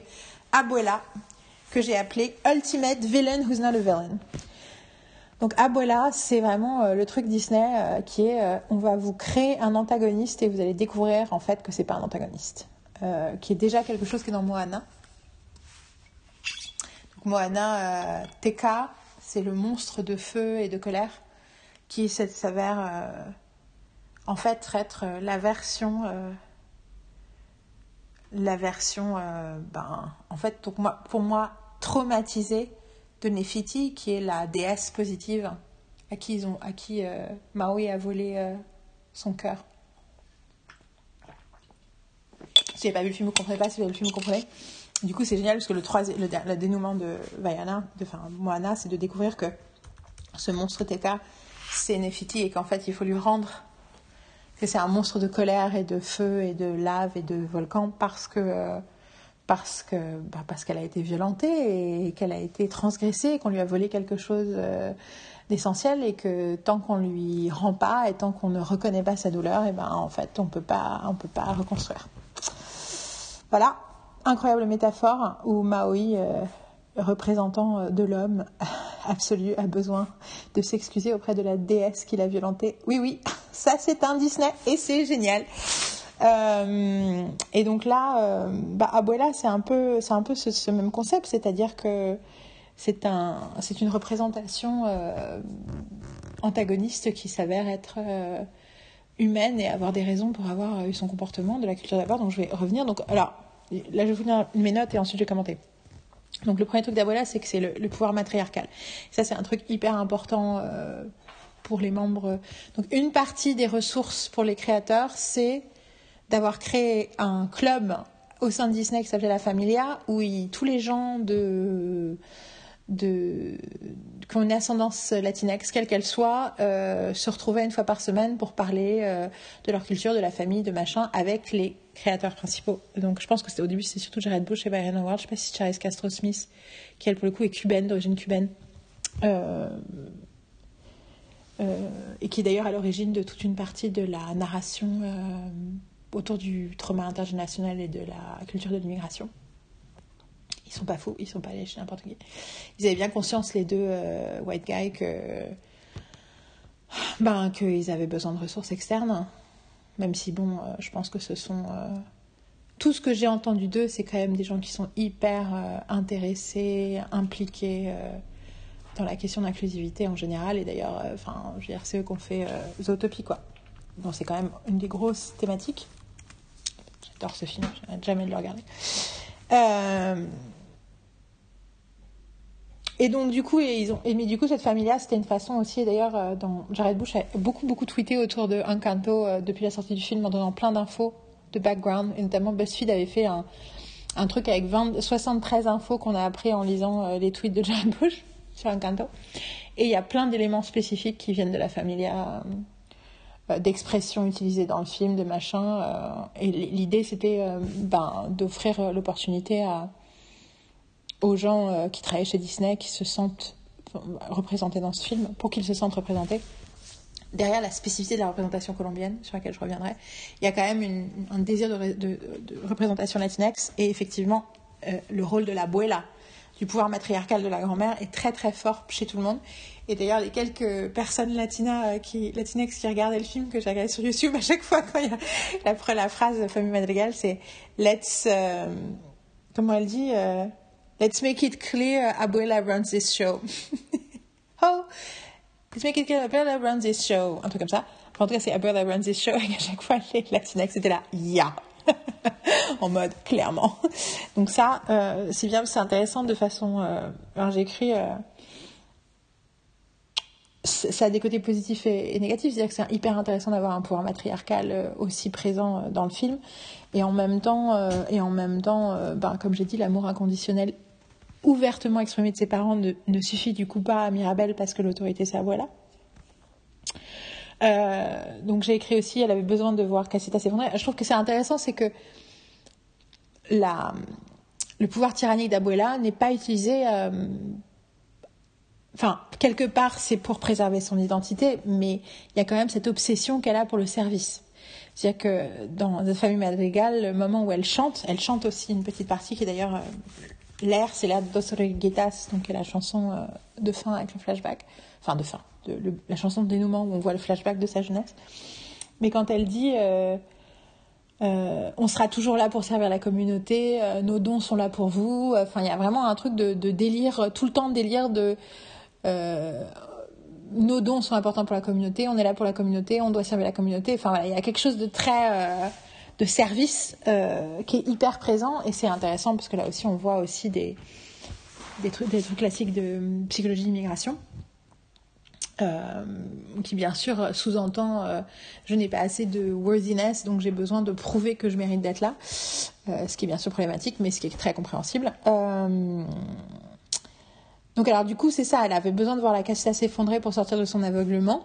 Et donc, elle doit. Et alors, après, il y a aussi le fait qu'elle choisit, elle a la curiosité de suivre Mirabelle. Et là, effectivement, il se trouve que Mirabelle, qui est passée à travers la, fissure de la montagne, donc il y a la montagne qui s'était construite au moment du premier miracle, quand le village s'est construit, il y a la montagne qui s'est élevée, et cette montagne se détruit au moment où la casita s'effondre, la montagne se fend en deux. C'est par là que passe Mirabelle, et c'est en la suivant que la grand-mère arrive au bord de la rivière, qui est le lieu de son trauma d'origine. Euh, et c'est son lieu de libération, du coup, c'est la visite littérale et narrative de son trauma. Euh, c'est vrai que l'idée, c'est qu'elle s'est protégée pour des raisons compréhensibles, pour des besoins de survie, elle et sa famille, dans une mythologie, ça c'est mes notes, qui effaçait les parties douloureuses et vulnérables de son expérience. Il y a vraiment l'idée que le flashback euh, nous montre des images similaires à ce qu'on a vu dans le récit qu'elle faisait à Mirabelle au début. Alors bien sûr, au début, elle fait un récit à une petite fille de 5 ans, donc c'est normal qu'elle ne veuille pas lui raconter une histoire horrifique et qu'elle utilise notamment euh, des, ellipses pour parler de la disparition de son grand-père en disant He was lost. Mais elle parle, et c'est là qu'on a une autre miracle, et ça a créé notre miracle. Elle ne parle pas de la douleur, elle ne parle pas de la souffrance. Et même si on peut comprendre que vous êtes une gamine de 5 ans, on se dit aussi que c'est probablement en général des, trucs dont elle si vous connaissez des gens qui ont survécu à des traumas ou, de la guerre ou, des réfugiés ou même des petits traumas familiaux, cette idée de, passer euh, sur les parties vulnérables et douloureuses euh, sont assez euh, classiques. Mais le problème, c'est que du coup, on passe à côté aussi du traitement de ces, bah, en fait, de penser les blessures tout simplement. Si on ignore les blessures, on ne pense pas les blessures, et si on ne pense pas les blessures, elles se soignent jamais et elles s'infectent. Voilà. Et donc, c'est exactement ce qui est arrivé à Abuela. Et que c'est pour ça que ce qu'elle a besoin, c'est de. Et ce qu'est-ce que fait la destruction de la casita C'est que ça la force à, en fait, euh, ouvrir, euh, à. à, dire, à enlever ce qui cachait les plaies et à montrer euh, sa plaie, sa blessure originelle au grand jour. Et à l'air, et surtout à Mirabel, qui a besoin de la comprendre, de ne pas avoir une version édulcorée, mais une version réaliste de l'histoire pour comprendre et partager apporter la compassion et du coup que ça éclaire la peur et la terreur de Abuela qui a mené à cette espèce de, de, de contrôle paranoïaque de sa famille et de leur vie. Euh, qu'est-ce que j'ai écrit d'autre? Voilà, c'est ce qui donc c'est ce fait de, d'effacer les parties douloureuses, c'est ce qui a figé tout le monde. Elle doit prendre la responsabilité des fractures de la casita. Et alors du coup, ce qui est intéressant, c'est que c'est aussi une figure d'autorité en fait, jusque-là, il y a un peu l'idée que les, les feelings, les émotions de Mirabelle et son sentiment euh, de rejet, de machin, n'étaient pas vraiment recevables ou reçus. Parce qu'il y a l'idée, bon, ça va, arrêter de se plaindre, la petite, quand même. Et que là, tout d'un coup, parce que ces émotions, euh, ben, en fait, ont permis de. Enfin, ces émotions sont liées aux fractures de la casita. Abuela a dû les prendre au sérieux. De les prendre au sérieux, c'est ça qui lui permet aussi euh, bah, de réaliser en fait, euh, en prenant les, au, sérieux ce qu'elle a fait à Mirabelle, et c'est le moment quand elle raconte son, ce flashback, je vais revenir sur le flashback, hein, mais euh, à la fin du flashback, quand elle dit j'avais tellement peur de perdre à nouveau tout que du coup j'ai oublié à quoi pour qui était le miracle, et il y a l'image de Mirabelle à 5 ans dont la porte disparaît, porte magique disparaît, qui se retourne vers sa grand-mère en mode qu'est-ce que ça veut dire Abuela? Et le fait que Abuela, à ce moment-là, a choisi la peur plutôt que la protection et l'amour inconditionnel de Mirabel. Et d'ailleurs, c'est intéressant parce que, euh, et c'est volontaire parce qu'ils ont, dans une interview, ils en parlaient, la première fois que la bougie euh, flickers, la première fois que euh, la, la, lueur, la flamme de la bougie a un, moment de faiblesse, c'est pas quand la porte disparaît c'est pas au même moment en fait. C'est la porte commence à disparaître et là, la bougie a un problème. Et c'est parce que la bougie a un problème parce que quand la porte disparaît, Abuela euh, perd de l'inconditionnalité de son amour pour Mirabel. À cet instant-là, dès l'instant où elle a peur, ça crée une interférence dans la magie de la bougie. Et ce qui est intéressant, du coup, ça sous-entendrait que si la porte a disparu, c'est peut-être c'est pour autre chose en fait. La porte a disparu parce que Mirabelle n'était pas censée avoir un don. Mirabelle était censée être le futur chef d'orchestre, donc il n'y a pas de raison qu'elle ait une chambre et qu'elle ait une porte. Ou alors c'était l'ultime test. La magie de la maison avait besoin que Abuela montre l'inconditionnalité de son amour au-delà des dons qu'elle donnait. Enfin, je sais pas, on peut, on peut en parler. on va revenir à la question, mais la magie, les règles de l'univers de Encanto sont liées euh, à une version de réalisme magique. Je vais revenir sur, ce que c'est que le réalisme magique, enfin plus ou moins sur ce que c'est, euh, et si vous savez pas ce que c'est. Et, euh, et du coup, un des trucs du réalisme magique, c'est que c'est de la magie qui est plus intéressée par ce que ça dit émotionnellement que par euh, une explication stricte et claire. Donc voilà, les règles de la magie de Encanto sont volontairement euh, fluide. Mais c'est comme ça qu'on peut l'interpréter. En tout cas, euh, Abuela, c'est vraiment la personne pendant tout le film. Tu dis chaque fois qu'elle parle, tu dis putain, mais Abuela, quoi. Genre, c'est pas cool. Pourquoi t'es si méchant Pourquoi c'est si agréable? Et tu, je voyais d'ailleurs à chaque fois la blague de regarder les gens sur YouTube. Je pense que c'était surtout ça qui était satisfaisant, c'était de les voir tous s'énerver contre Abuela. Et au moment où tu vois sa jeunesse et tu vois euh, ce qui lui arrive quand elle perd son mari, de les voir commencer à pleurer, à sangloter, à dire ah, la pauvre abuela, c'est trop dur. Et je pense qu'il y a quelque chose de très fort là-dedans sur l'idée de que ça veut pas dire, c'est pas une excuse, mais à quel point euh, on ne considère pas assez ce qui a poussé quelqu'un à avoir des comportements euh, problématiques, abusifs, désagréables, tyranniques, infects, ce que vous voulez, euh, et qu'on devrait passer plus de temps à se poser la question. Après, c'est aussi le boulot de ces gens-là de faire, enfin, de faire le travail. C'est-à-dire que beaucoup de gens ne veulent pas savoir pourquoi ils sont comme ça, ils ne veulent pas. Là, Abuela, elle suit Mirabel, elle choisit de prendre au sérieux ce moment-là, de la suivre et de lui raconter son histoire. Et du coup, à la fois elle, elle reçoit la compassion dont elle a besoin, elle a aussi le fait de le de le dire à haute voix même si c'est pas par des paroles, par des images pour nous, mais le fait de le dire à haute voix, ça, c'est un truc important pour, le, la thérapie, pour le chemin thérapeutique. Soit une thérapie euh, classique ou pas, mais euh, c'est thérapeutique de, d'exprimer les choses à haute voix. Je sais, les gens ont toujours l'impression, ça sert à quoi? Ben, en fait, ça change les choses. De dire les choses à haute voix, ça change les choses. Mais en même temps, euh, vous remarquerez aussi qu'elle ne le fait pas. Elle ne le fait pas pour se victimiser. Elle ne fait pas pour se dédouaner de ses responsabilités. Elle ne le fait pas pour dire regardez, oui, mais moi aussi ma vie était dure, donc euh, en gros fermez vos gueules quoi. Elle, elle, elle, elle, donne cet éclairage, mais elle prend tout de même toute la responsabilité de ses actions et de l'effet que ça a, et elle juste, elle, elle décide de ne plus être, euh, être, euh, enfin, s'excuser en plus elle s'excuse. Dès qu'elle dès qu'elle arrive euh, dès qu'elle retourne trouve ses enfants elle s'excuse. Puis immédiatement après qu'elle ait dit d'abord elle dit à Mirabel euh, j'ai demandé de l'aide à ton grand-père et il m'a envoyé toi. Ensuite elle réaccueille Bruno dans la famille. Ensuite elle s'excuse auprès du reste de ses enfants. Et, euh, à la fin elle, elle, elle donne aussi à Mirabel la reconnaissance qu'elle mérite. Donc c'est pas juste je pleure je fais un épanchement émotionnel pour me dédouaner de mes responsabilités et après continuer à penser que pauvre Abola. Non, non, non, c'est, la combinaison des deux qui fait qu'à la fin, ce n'est plus un antagoniste. Si elle avait raconté son, ses malheurs pour dire euh, T'as pas honte de me faire vivre un truc comme ça, si elle avait instrumentalisé son malheur pour euh, rester dans une position de domination et de, et de et de tyrannie sur le reste de la famille, euh, serait, ce serait resté antagoniste. Précision importante. Point 11. Dos Soroguitas. Donc, c'est nos deux caterpillars, qui sens, je pense, des chenilles. Enfin, le truc qui devient un papillon. Euh, chanson écrite en espagnol par Lin-Manuel Miranda. Première chanson qu'il ait jamais écrite complètement en espagnol, qui, euh, sur lui, a été nécessité euh, de la recherche parce qu'il dit j'ai un, je parle espagnol mais j'écris pas aussi bien en espagnol qu'en anglais, j'ai pas du tout les mêmes ressources de vocabulaire.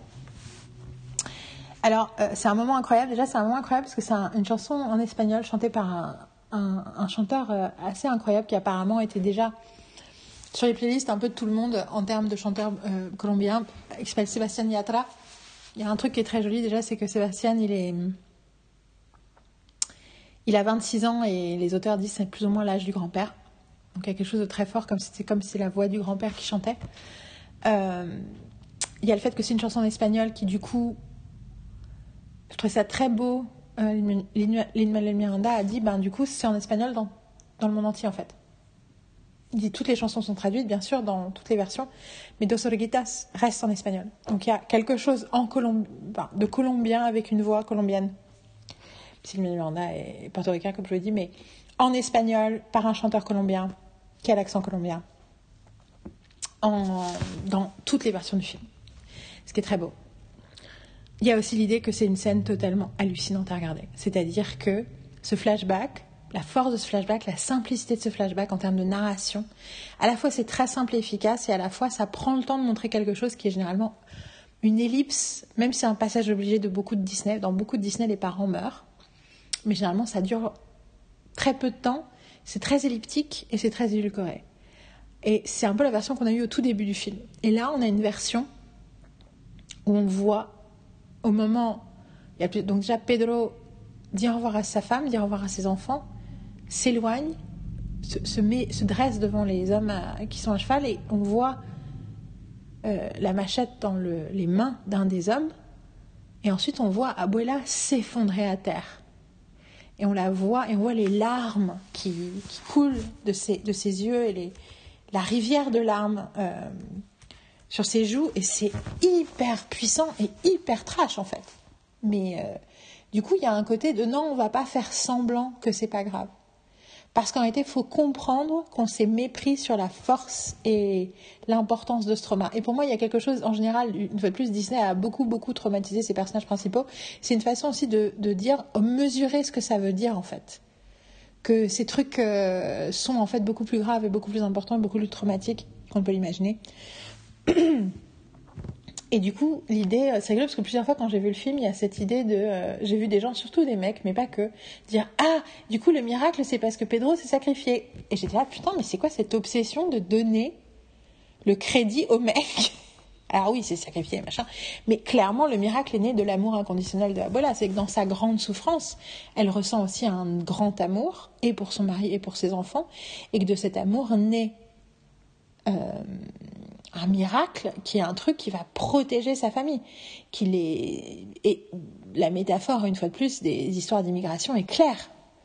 D'avoir réussi à, se fuir de guerre, de lieux pour aller euh, à la force de l'amour, pour essayer de donner une meilleure vie. Et de, que ensuite, par contre, dans beaucoup de récits d'enfants d'immigration, il y a l'idée d'une rigidité parentale qui est horriblement. Euh, dont il est difficile de se remettre en fait. Et euh, voilà. Mais euh, je pense, j'adore dans La Reine des Neiges, dans Do You Want to Be the Snowman, au milieu, de la, aux deux tiers de la chanson, les parents meurent. Et les parents meurent en l'espace de deux, deux mesures de musique. Ça fait na, et on voit le, le, navire être sur la vague et être sous la vague ils ont tué les parents. Et je trouve ça magnifiquement fait, très très juste et très très rapide, et puis ça montre que le, le sujet c'est pas ça. Mais du coup là j'ai un peu l'impression que c'est la version contraire quoi. C'est là on va regarder vraiment euh, ce que ça fait quand quelqu'un meurt. On va pas le regarder mourir, mais on va regarder l'infinie peine qui est provoquée par cette mort. C'est pratiquement impossible de voir cette scène sans, sans, sans pleurer en fait. C'est tellement beau. Puis surtout, il y a tellement de choses fortes parce que le truc, c'est qu'elle s'effondre, le miracle se crée, et là, tout le reste de la communauté du village la regarde on comprend aussi pourquoi elle est devenue ce qu'elle est devenue. C'est que tout d'un coup, elle est devenue euh, chef de famille, chef de village, euh, et enfin, au même moment. Et qu'il euh, fallait bien qu'elle survive. Donc voilà, Dos Araguitas, une des grandes, grandes scènes de Disney qui pour moi va proche de, de l'intro de Up de Pixar, qui fait aussi pleurer tout le monde dans les moments où tu as envie de les montrer à tes... Quand tu travailles sur la dramaturgie, tu as envie de les montrer à tes stagiaires pour qu'ils comprennent comment on raconte une histoire. Je suis à 2h05. On est au point 11. On va y arriver. Euh, point 12. Bah, je l'ai un peu mentionné, donc de toute façon, je vais un peu... Je vais insister sur ce dernier point, mais la réalité, c'est que la plupart, j'ai un peu déjà fait allusion. Mais point 12, c'est la réécriture euh, des histoires d'immigration aux États-Unis, où la question de l'immigration est un sujet extrêmement quand même euh, représenté, notamment dans la fiction sérielle, notamment dans les séries de flics. Un truc que je trouve hyper intéressant, c'est que j'en ai déjà parlé, hein, mais des séries comme NCIS et FBI et FBI Most Wanted parlent de façon assez ouverte et euh, de la situation euh, de l'immigration, notamment spécifiquement de l'immigration d'Amérique latine, mais aussi pas que aussi l'immigration des terrains de, des lieux de guerre et euh, d'Afghanistan et d'Irak et tout, et comment on traite mal les gens. Et c'est rigolo parce que c'est des séries qui sont très pro law and order, donc pro force de l'ordre, mais assez en désaccord avec beaucoup de décisions gouvernementales. Et c'est assez. ben voilà, c'est les Américains, quoi. Ils sont forts pour ça. Et si vous avez regardé ces séries-là, vous voyez de quoi je parle. Et ça vaut le coup de savoir, si vous les regardez pas, que ce sont des séries qui vraiment font le choix de représenter la difficulté, la complexité et l'injustice de beaucoup de situations euh, d'immigrés. En général aussi, euh, il y a une grande... il y a un super historique d'histoire de, première, seconde, troisième génération d'immigrés euh, que ce soit l'immigration Amérique latine, l'immigration asiatique, l'immigration indienne, l'immigration du Moyen-Orient. Enfin voilà, on est sur des trucs. Je dis indienne spécifiquement parce que c'est pas toujours. Enfin voilà, en fait, toutes ces immigrations sont spécifiques et notamment Bob Hart Sabichola par exemple qui parle de façon assez incroyable du Nigeria et de d'un type d'immigré aussi encore différent avec une culture africaine très particulière. Enfin voilà, il y a beaucoup beaucoup de choses qui existent. Euh, mais je trouve que là, on est plus que jamais dans une histoire d'immigration de l'intérieur, euh, y compris dans ses répercussions psychologiques, voire pas que y compris, énormément de ses répercussions psychologiques. Je pense que ce film est totalement euh, relatable pour tout le monde. C'est-à-dire que quel que soit l'historique familial, euh, les rôles familiaux qu'on donne les uns aux autres et jusqu'à quel point on s'autorise à avoir des crises et à cacher des trucs et à pas être dans, des dynamiques familiales toxiques, je pense que ça parle à tout le monde. Mais je pense quand même que c'est un portrait de la spécificité euh, de cette expérience chez, les, chez les familles d'immigrés euh, qui est particulièrement forte et particulièrement puissante et qui, de nos jours, est très importante parce que ça vient complètement réécrire toute une narration toxique qui existe. Alors, pour le coup, euh, pas tant dans la fiction américaine, très peu dans la fiction américaine, je trouve, depuis longtemps, mais qui existe beaucoup, beaucoup dans nos pays et qui existe beaucoup, beaucoup dans notre pays, d'une euh, d'une narration dans le sens de narrative, d'une histoire qu'on se raconte sur euh, les étrangers qui vivent dans notre pays et pourquoi ils sont là et à quoi ça sert et comment c'est, comment c'est facile et compagnie. Euh, moi, ça fait des années, des années, des années, des années que je remarque que le mot migrant n'était pas un mot qui était utilisé de façon commune euh, avant, avant il y a une dizaine d'années. je dis une dizaine d'années, je ne sais pas exactement le chiffre, je sais juste qu'à un moment, peut-être que j'habitais déjà en Allemagne, donc ça doit être moins, parce que ça fait depuis été 2014 que je suis en Allemagne. Euh, c'était un mot qui était peu utilisé. Et tout d'un coup, j'ai l'impression que surtout quand il a commencé à avoir euh, la Syrie, euh, c'est devenu un mot utilisé par tout le monde. Ce qui me, je trouve très étrange parce que techniquement, les peuples migrants, ce sont des peuples qui choisissent de migrer et qui, voilà, alors que beaucoup de gens dont on parlait, c'était pas des peuples migrants, c'était des réfugiés souvent politiques, euh, souvent, enfin en tout cas de guerre, réfugiés de guerre, parfois des réfugiés économiques, mais quand on est un des pays les plus riches du monde, ça paraît logique qu'on soit aussi un havre de paix pour des réfugiés économiques, vu que, enfin, je pense que voilà, euh, je suis désolée dans ce truc politique, mais la France, euh, un peu responsable d'une grande partie du bordel mondial quand même. notre, notre empire colonial, est quand même assez, assez puissant et a eu, enfin, on n'est pas les seuls, hein, mais on a quand même plus que plein d'autres pays, une grosse responsabilité sur euh, l'ordre du monde.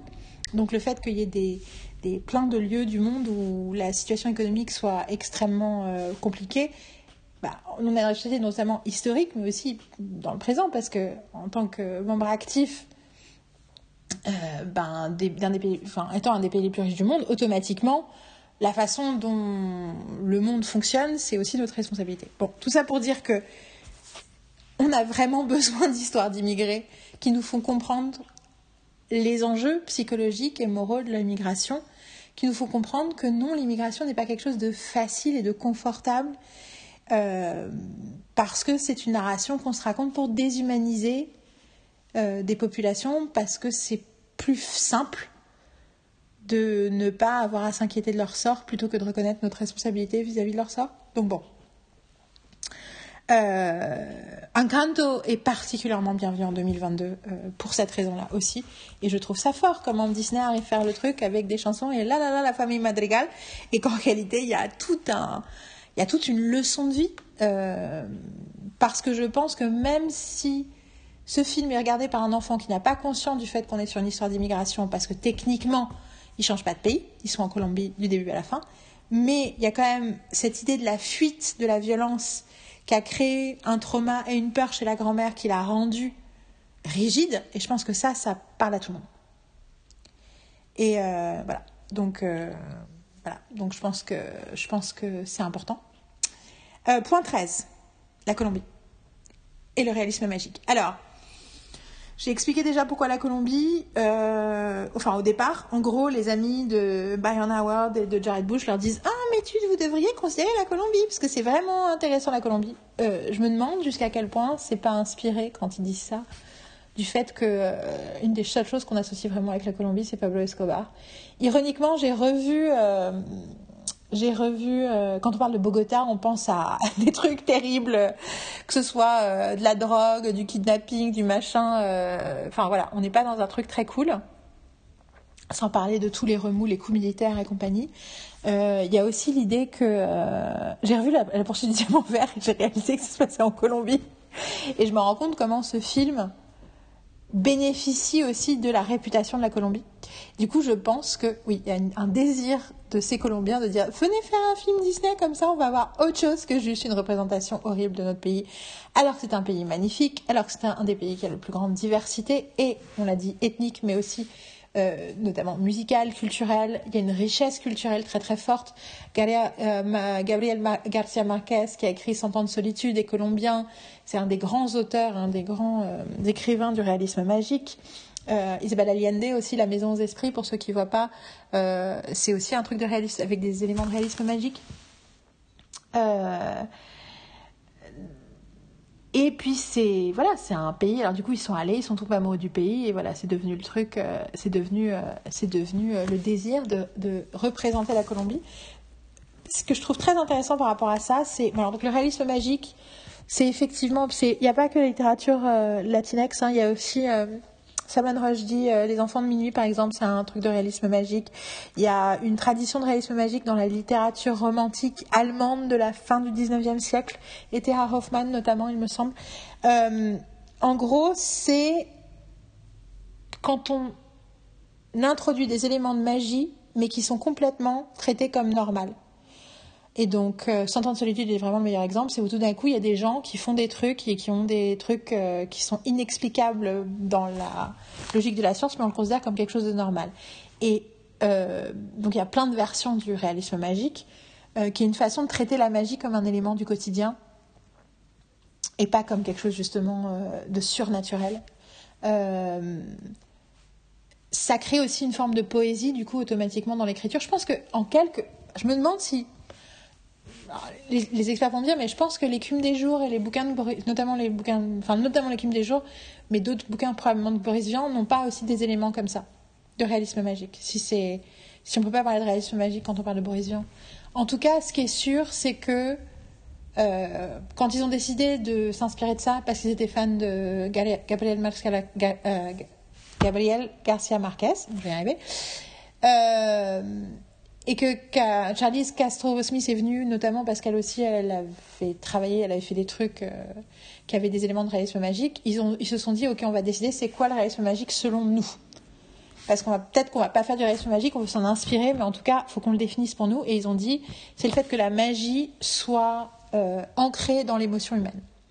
Donc on revient à la question que les pouvoirs magiques euh, des personnages sont liés à leur personnalité, à leur psychologie, à leur situation familiale. Et que du coup, tout ce qui est magique vient de l'humain. Et que du coup, la magie est là pour faire une représentation exacerbée de la réalité émotionnelle et humaine. Euh, et du coup, ça veut aussi dire euh, qu'il y a une espèce de... On blur, on efface un peu les, la ligne entre le réel et le magique et que euh, n'explique pas le magique et que du coup pour eux ils disaient que c'est une version très différente de la magie telle qu'elle a été gérée dans Disney jusque-là. Et donc la Colombie, euh, alors oui, euh, l'amour de la Colombie est évident et dans les images et dans les documentaires qu'on voit et dans le retour des personnes qui ont des origines colombiennes sur ce film. Et je trouve ça absolument génial. Et notamment, il y a toute une lecture queer du film qui est faite à, à travers le personnage de Bruno ou le personnage d'Isabella, qui ne veut pas épouser le mec que, que la famille pense qu'elle doit épouser pour faire bien. Et il y a une partie de la culture, de la représentation colombienne qui est tellement, enfin qui est ressentie tellement forte que une partie de la communauté latinex c'est euh, a essayé de donc une fois de plus, hein, je parle des réseaux sociaux, donc c'est des individus, hein, c'est pas une communauté, c'est pas, ils n'ont pas un meeting tous les samedis, mais il y a des membres de la communauté qui se sentaient tellement reconnus qu'ils ont, qu'ils étaient contre des lectures queer, notamment de personnes blanches et non latinex, euh, du film parce qu'ils étaient là. Euh, ne nous pour une fois qu'on a un truc à nous, ne nous le retirez pas quoi. Et c'est hyper intéressant. Il y a un mec qui a fait une super vidéo qui est queer latinex du coup bien sûr, donc c'est plus intéressant qui est sociologue. Et un jeune mec qui a fait une super vidéo de 40 minutes là-dessus euh, que je mettrai, qui aussi sera dans ma playlist sur YouTube. Euh, mais ça montre la force de la représentation. Euh, Marine bosse dans un cinéma maintenant et elle a une colombienne qui est venue voir le film en allemand, mais qui est venue voir le film et elle m'a dit elle est sortie en pleurs en fait elle est sortie en larmes en disant c'est incroyable, c'est incroyable comme j'ai vu mon pays, comme j'ai senti mon pays. Enfin voilà, donc il y a quelque chose de très très fort. Et ce que je trouve très intéressant, c'est que dans les six personnes que j'ai citées qui, ne, qui sont à l'origine de cette œuvre, euh, aucune n'est colombienne. Il y a un portoricain, il y a une, euh, une américaine d'origine cubaine. Et que ça montre bien. Enfin, je, je, suis vachement pour la représentation et je suis notamment pour la diversité et l'inclusion euh, maximale euh, derrière et devant la caméra et euh, sur les écrans, les personnages qu'on raconte. Par contre, j'ai un peu un problème avec euh, l'attitude qui dit que tout doit être identitaire. Et je pense pas que c'est vrai. J'ai jamais pensé que c'était vrai. La série féministe qui a changé ma vie, c'est créée par un homme. C'est Joss Whedon et c'est Buffy. Et je continue d'ailleurs, by the way, à ne pas avoir changé d'avis là-dessus, hein, que sur le féminisme et la force de, de, Buffy et de la libération que cet homme m'a donnée, euh, parce que c'est comme ça qu'il voit le monde. N'en déplaise certaines interprétations, euh, je trouve, abusives euh, de la narrative actuelle autour de lui. Euh, et il y a plein d'autres exemples comme ça. Et je pense que euh, je pense que euh, l'idée de demander à Lin Miranda de faire les, les paroles, euh, les chansons d'un truc qui se passe en Colombie, alors qu'il est portoricain, enfin qu'il est américain d'origine portoricaine, enfin les portoricains sont américains parce que c'est un territoire de l'Amérique, mais bon, vous avez compris, il est né, aux États, il est né à New York, euh, il est d'origine portoricaine. Et de dire ah ouais ils ont pris un latin enfin parce que je pense qu'il y a ce discours qui peut exister. Ah ils ont pris un latinex juste parce que c'est un latinex ils s'en foutent que c'est pas un colombien parce qu'en gros euh, c'est pareil pour eux pour moi, c'est pas ça qui s'est passé. Pour moi, c'est on va demander à un des plus grands génies de la comédie musicale euh, vivant, et on va lui demander, enfin déjà lui, il a demandé de faire un truc, et on va euh, et on va lui donner toutes les ressources dont il a besoin pour faire un truc euh, qui reflète l'expérience colombienne. Et a priori, c'est ce qui se passe. Il n'y a pas de les Colombiens, les Colombiens ne se sentent pas mal représentés du tout. Et du coup, je trouve que c'est une leçon. Et je pense pas. Euh, enfin voilà, un des films euh, soi-disant féministes qui m'a le plus fait de mal en 2021, c'était écrit et réalisé par une femme. Euh, c'était l'horrible Promising Young Women, sur lequel on a longuement parlé dans un podcast. J'en ai à le redécouvrir si, si vous voulez plus d'éclairage là-dessus. Donc, c'est pas une question identitaire. C'est un double truc. C'est qu'il faut. Enfin, en fait, c'est une question de. Une fois de plus, c'est une question de responsabilité individuelle. Il faut, et c'est le cas des créateurs de euh, ce film, reconnaître la limitation de son point de vue et de son regard. Et trouver où est-ce qu'ils existent dans cette histoire. Et ils se sont tous reconnus et ils existent tous dans une partie de cette histoire. Ils ont des familles nombreuses. Chacun a une partie du récit qui lui ressemble. Et du coup, ils ont aussi l'humilité de savoir ce qu'ils ne savent pas, ce qu'ils ne comprennent pas, et là où ils ont besoin d'apprendre. Et d'avoir des regards externes, de multiplier ces regards et d'être dans une conversation ouverte. Et du coup, quand tu fais ça, tu peux faire de la représentation. Et euh, ouais. Et je trouve que du coup, Encanto fait ça. Bon, ça montre aussi le désir de Disney de représenter euh, le monde de façon plus large. Et euh, je pense aussi, c'est rigolo parce qu'il il y a des questions, je suis sûre qu'il y a des pensées de réappropriation et d'appropriation culturelle quand on voit que Disney fait un truc en Colombie, un truc en Asie du Sud-Est, machin et tout. Mais si vous réfléchissez, tout le Disney classique, c'est c'est Walt Disney qui pompe la culture européenne, notamment euh, allemande et, euh, euh, pour ses, et française pour ses films. Enfin, déjà, le fait que les châteaux, châteaux bois dormant, ça ressemble aux trucs qui sont en Bavière. Enfin voilà, on est dans des trucs. ça a toujours été la, le modèle et c'est pas et c'est pas, selon moi, un modèle toxique c'est j'ai vu des choses merveilleuses et sublimes, laissez-moi les partager avec le reste du monde. J'ai, je suis Walt Disney et j'ai eu l'opportunité de voyager en Europe quand, quand j'étais jeune homme. Laissez-moi partager avec le reste de l'Amérique la beauté euh, que j'ai vue là-bas. C'est ça que c'est aussi. Et là, c'est pareil. On a l'opportunité de connaître des Colombiens, de découvrir la complexité et la diversité, la beauté de la culture et de la géographie colombienne. Et ben, on va le mettre en image pour que vous puissiez vous aussi découvrir à quel point c'est un pays merveilleux. Je trouve ça sublime. Et on va jusqu'au bout, que ce soit donc les racines littéraires, les racines culturelles, les racines ethniques, les racines musicales, aller jusqu'au bout dans la représentation de cette culture, qui va du coup être une représentation beaucoup plus forte et je pense auquel on peut beaucoup plus facilement s'identifier parce qu'elle est spécifique. Parce qu'on va pas prendre l'Amérique latine en non, on va prendre un endroit spécifique. Euh, hier, on a regardé enfin euh, Turning Red, qui est le truc avec le panda rouge. Et là, pareil, la décision que ça se passe en 2002 qui est une décision qui paraît un peu particulière, mais c'est l'idée de la spécificité culturelle et la spécificité, enfin la personal is universal. Pour être universel, il faut être spécifique. Et clairement, j'ai regardé euh, tout de suite après le film, j'ai regardé la réalisatrice, quand est-ce qu'elle était née. Elle est née en 1989. J'ai fait, ok, donc elle, avait 13 ans en 2002, exactement comme le personnage principal. C'est pour ça qu'il fallait que ça se passe en 2002. Alors que si elle avait créé un personnage de 13 ans d'aujourd'hui, ça aurait été autre chose. Ce qui veut pas dire qu'on n'a pas le droit de le faire. Elle aurait pu le faire aussi une fois de plus, comme je viens de le dire, en croisant les regards avec d'autres expériences et avec si elle avait. Euh, voilà, il y a plein de façons de le faire. Mais quoi qu'il arrive, le choix de la spécificité sert tout le monde. Point 14. La métaphore du papillon. Bon, bah voilà. Dos hein, c'est les chenilles qui deviennent papillons. Le papillon, c'est. Le papillon jaune, c'est aussi une figure euh, récurrente dans Cent ans de solitude. Euh, et c'est un truc récurrent. Je me demande, c'est pas généralement dans l'œuvre de Gabriel Garcia Marquez, le, mais la métaphore du papillon, de ce qu'on peut devenir, du fait que, bah, en fait, et du coup, il y a à la fois Mirabelle, qui on ne sait pas quel papillon elle veut devenir. Alors, bien sûr, l'idée qu'elle a des, il y a des papillons sur la bougie, elle a des papillons sur tous ses vêtements. Quand elle était petite, mais quand elle est grande aussi, elle continue à avoir des papillons parce qu'elle est toujours en devenir. Il y a aussi l'idée qu'on ne peut pas juger quelque chose quand c'est une chenille avant que ce soit un papillon. Il y a aussi l'idée de la chanson qui parle de deux, de, chenilles qui ont peur de se quitter, mais ils doivent entrer dans leur cocon pour devenir des papillons. Et quelque part, c'est la nécessité de Abuela de Mirabel de se séparer, d'avoir une rupture pour devenir ce qu'ils doivent devenir et d'être leur de trouver leur futur. Euh, enfin, la métaphore va dans tellement de niveaux, était juste là, trop bien, trop beau, trop, trop, trop, trop beau. Euh, point 15, la communication est la clé du film. Alors là aussi, je vais vous lire mes, vu que, ça commence à faire longtemps, je vais vous lire mes, notes.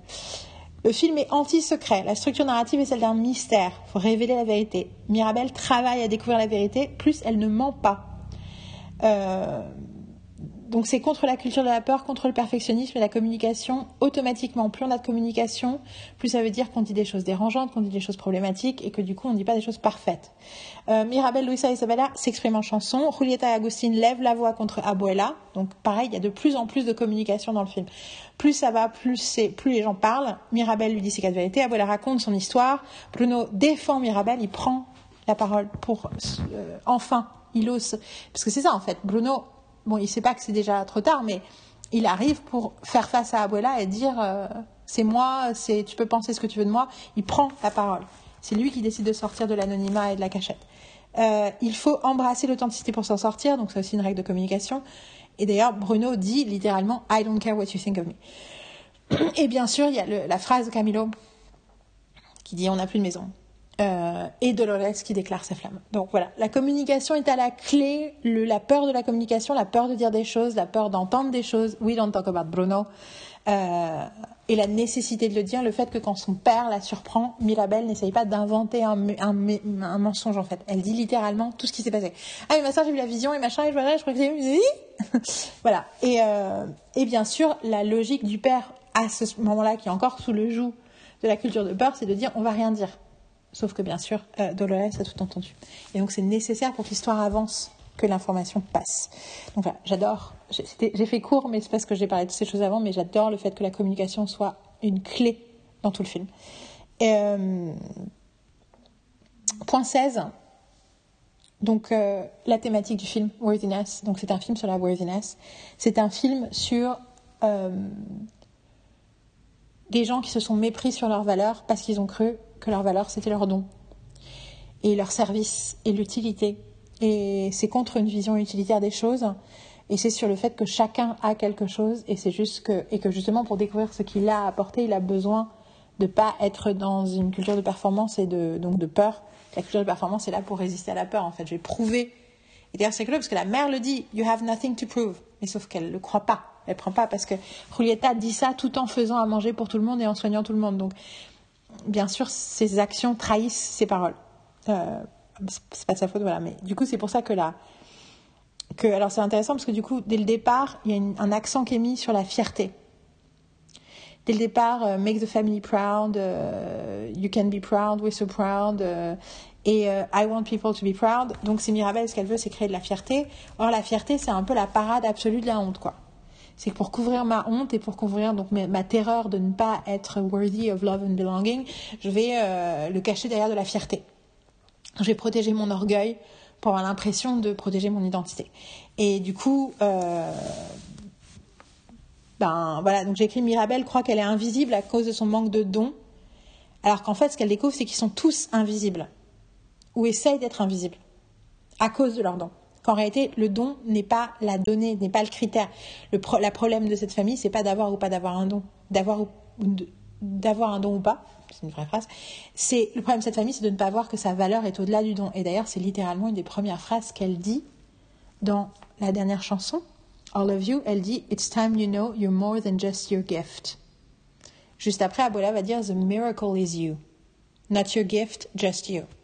Donc, c'est ce que dit la dernière chanson. Et avant ça, elle utilise à nouveau Mirabelle la métaphore des étoiles. Donc elle a dit aujourd'hui, elle dit dans la femme madrigale, c'est une constellation avec tellement d'étoiles, and everybody gets to shine.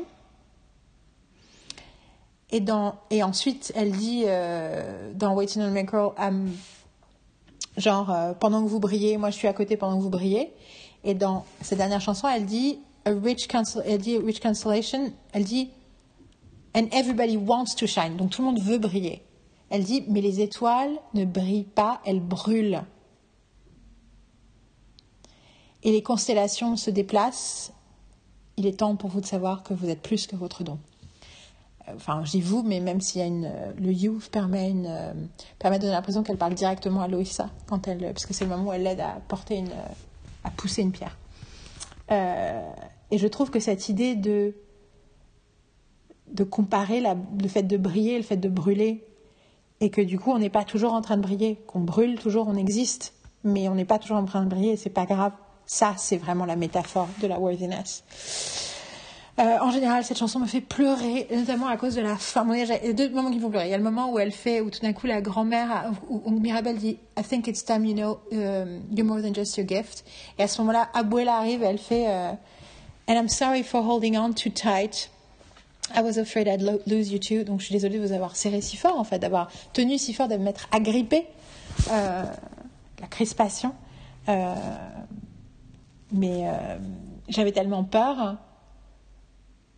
Mais The Miracle is You. Et à ce moment-là, elle montre que Bruno est derrière elle et t'as les, les, sœurs qui voient leur frère. Et rien que d'en parler, ça me donne envie de pleurer parce que c'est tellement magnifique. Et l'autre truc qui me fait pleurer, parce qu'après, du coup, effectivement, il y a un deuxième truc, il y a trois trucs qui me font pleurer.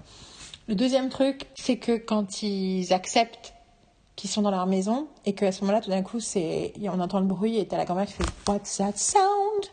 Et euh, Antonio dit c'est tous les gens de la ville en fait. Et ils arrivent et ils disent euh, Lay down your load, we're only down the road. Et il fait We have no gifts, but we are many. Et cette phrase, donc nous n'avons pas de dons, mais nous sommes nombreux. C'est tellement fort sur l'idée de la, du soutien collectif et euh, makes me cry. Euh, et la dernière fois, truc qui me c'est la fin, quand ils ont fini de construire la maison. Alors, euh, on a un peu l'impression qu'ils l'ont fait dans la même journée, parce qu'en plus, Isabella a toujours sa robe tachée et ses cheveux aussi colorés. Hum, techniquement, pour moi, parce qu'à un moment, on voit euh, le soleil tomber, je décidais que ça se passait. Et puis surtout, c'est le moment où dans les phrases, elle dit The seasons change. Je me dis, bon, en fait, ça a duré six mois. on s'en fout, c'est la logique Disney. Euh, enfin, logique de, de fiction animée.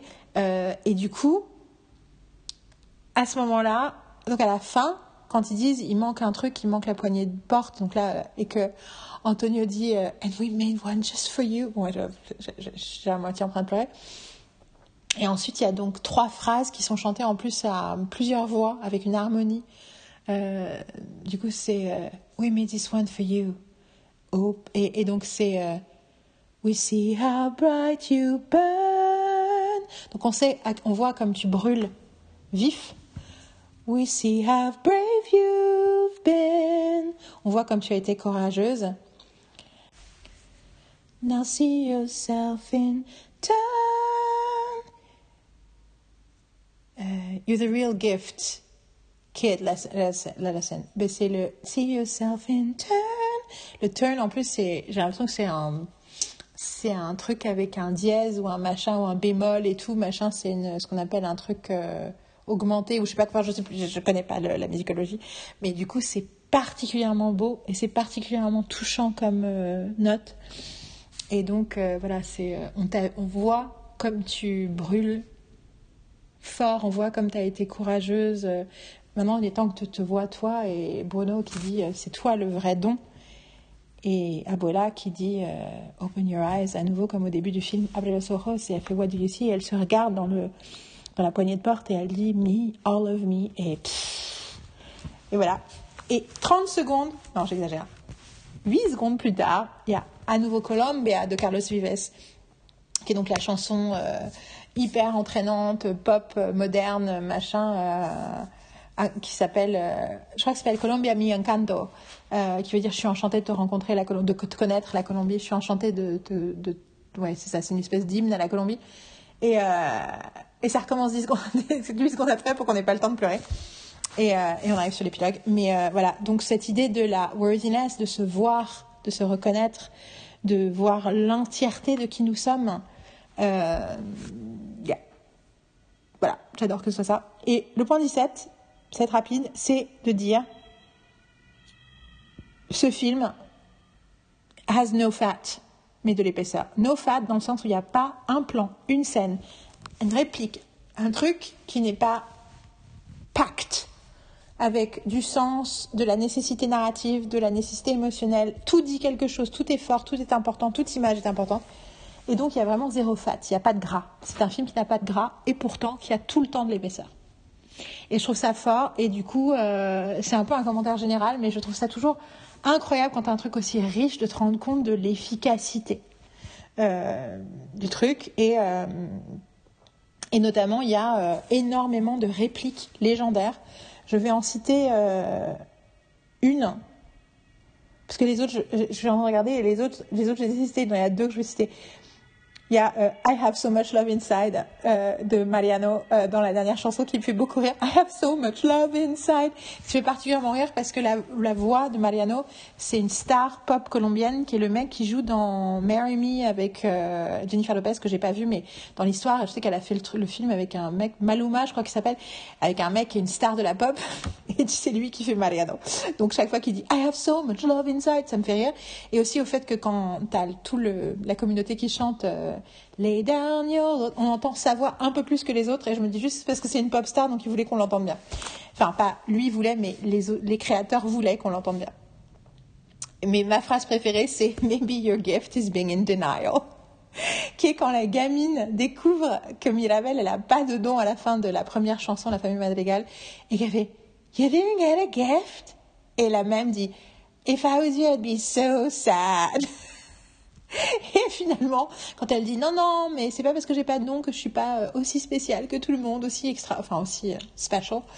Et t'as, là tu vois, la démonstration des dons de tout le monde. Et donc t'as la gamine qui fait maybe your gift is being in denial.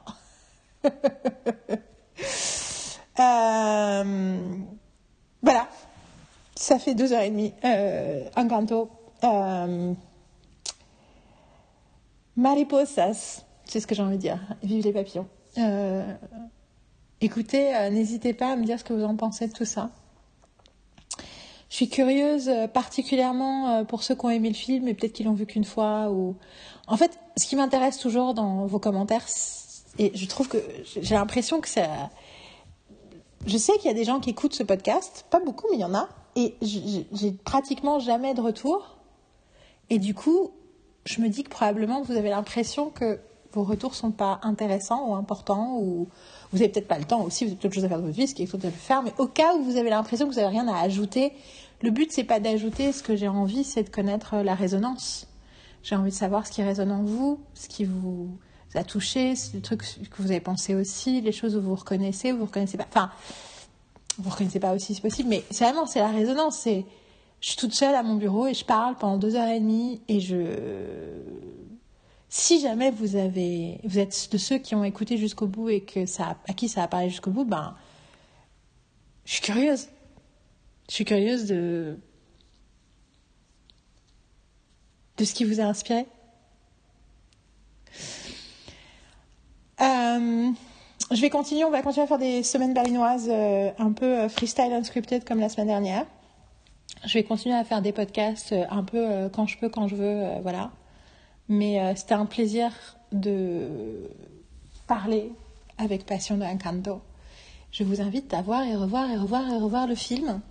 Et, et vous savez où me trouver si vous avez envie de me raconter quelque chose par rapport à ça.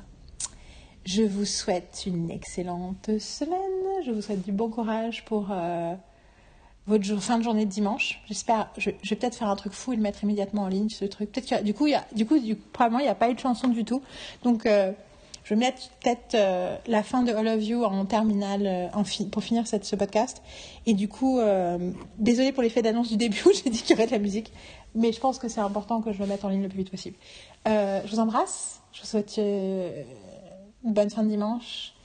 Happy Encanto et bon courage à travailler sur votre worthiness dans ce monde de brut. Euh, mais euh, voilà, comme dirait Mirabelle, there's nothing we can't fix if we do it together. Donc voilà, on est capable de tout reconstruire. Ça peut apparaître hopeless, mais on est capable de tout reconstruire. Je vous embrasse et puis à la prochaine et bonne, bonne pop d'ici là. Hein Look at this home. We need a new foundation. It may seem hopeless, but we'll get by just fine. Look at this family, a glowing constellation, so full of stars. Everybody wants to shine. But the stars don't shine, they burn. And the constellations shift. I think it's time you learn. You're more than just your gift. And I'm sorry I held on too tight. Just so afraid I'd lose you magic that you've got. The miracle is you, not some gift, just you. A miracle is you, all of you, all of you. Okay, so we gonna talk about Bruno. It's Bruno. Yeah, there's a lot to say about Bruno. I'll start, okay. Pep, I'm sorry about your wedding. Didn't mean to be upsetting. That wasn't a prophecy. I could just see you were sweating. And I wanted you to know that your bro loves you so. Let it in, let it out, let it rain, let it snow, let it go. That's what I'm always saying, bro. Got a lot of apologies I got to say. Hey, Uh, we're just happy that you're here, okay? Come into the light. The triple story unite, and no matter what happens, we're gonna find our way. Yo, I knew he never left. I heard him every day. What's that sound? I think it's everyone in town. It's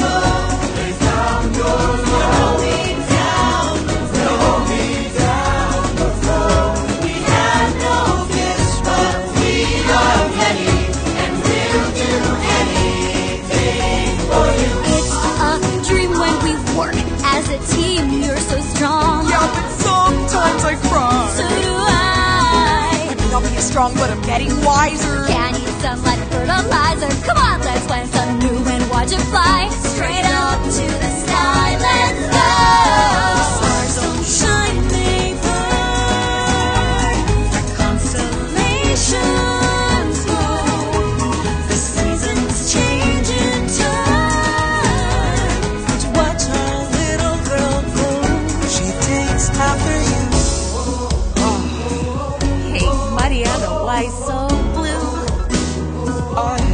just have so much love inside. You know, I've got this cousin too. Have you met Dolores? Okay, I'll take it from here. Goodbye. You talk so loud. You take care of your mother and you make her proud. You write your own poetry every night when you go to sleep. And I'm seizing the moment, so would you wake up and notice me? Dolores, I see you. And I hear you. Yes! Let's get married. Slow down. All of you, all of you.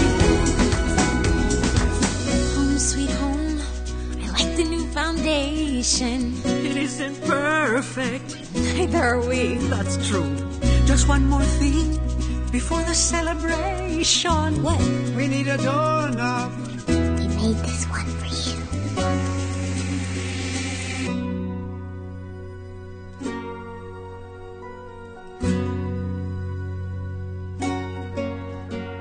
We see how bright you burn. See how brave you've been. Now see yourself in turn. You're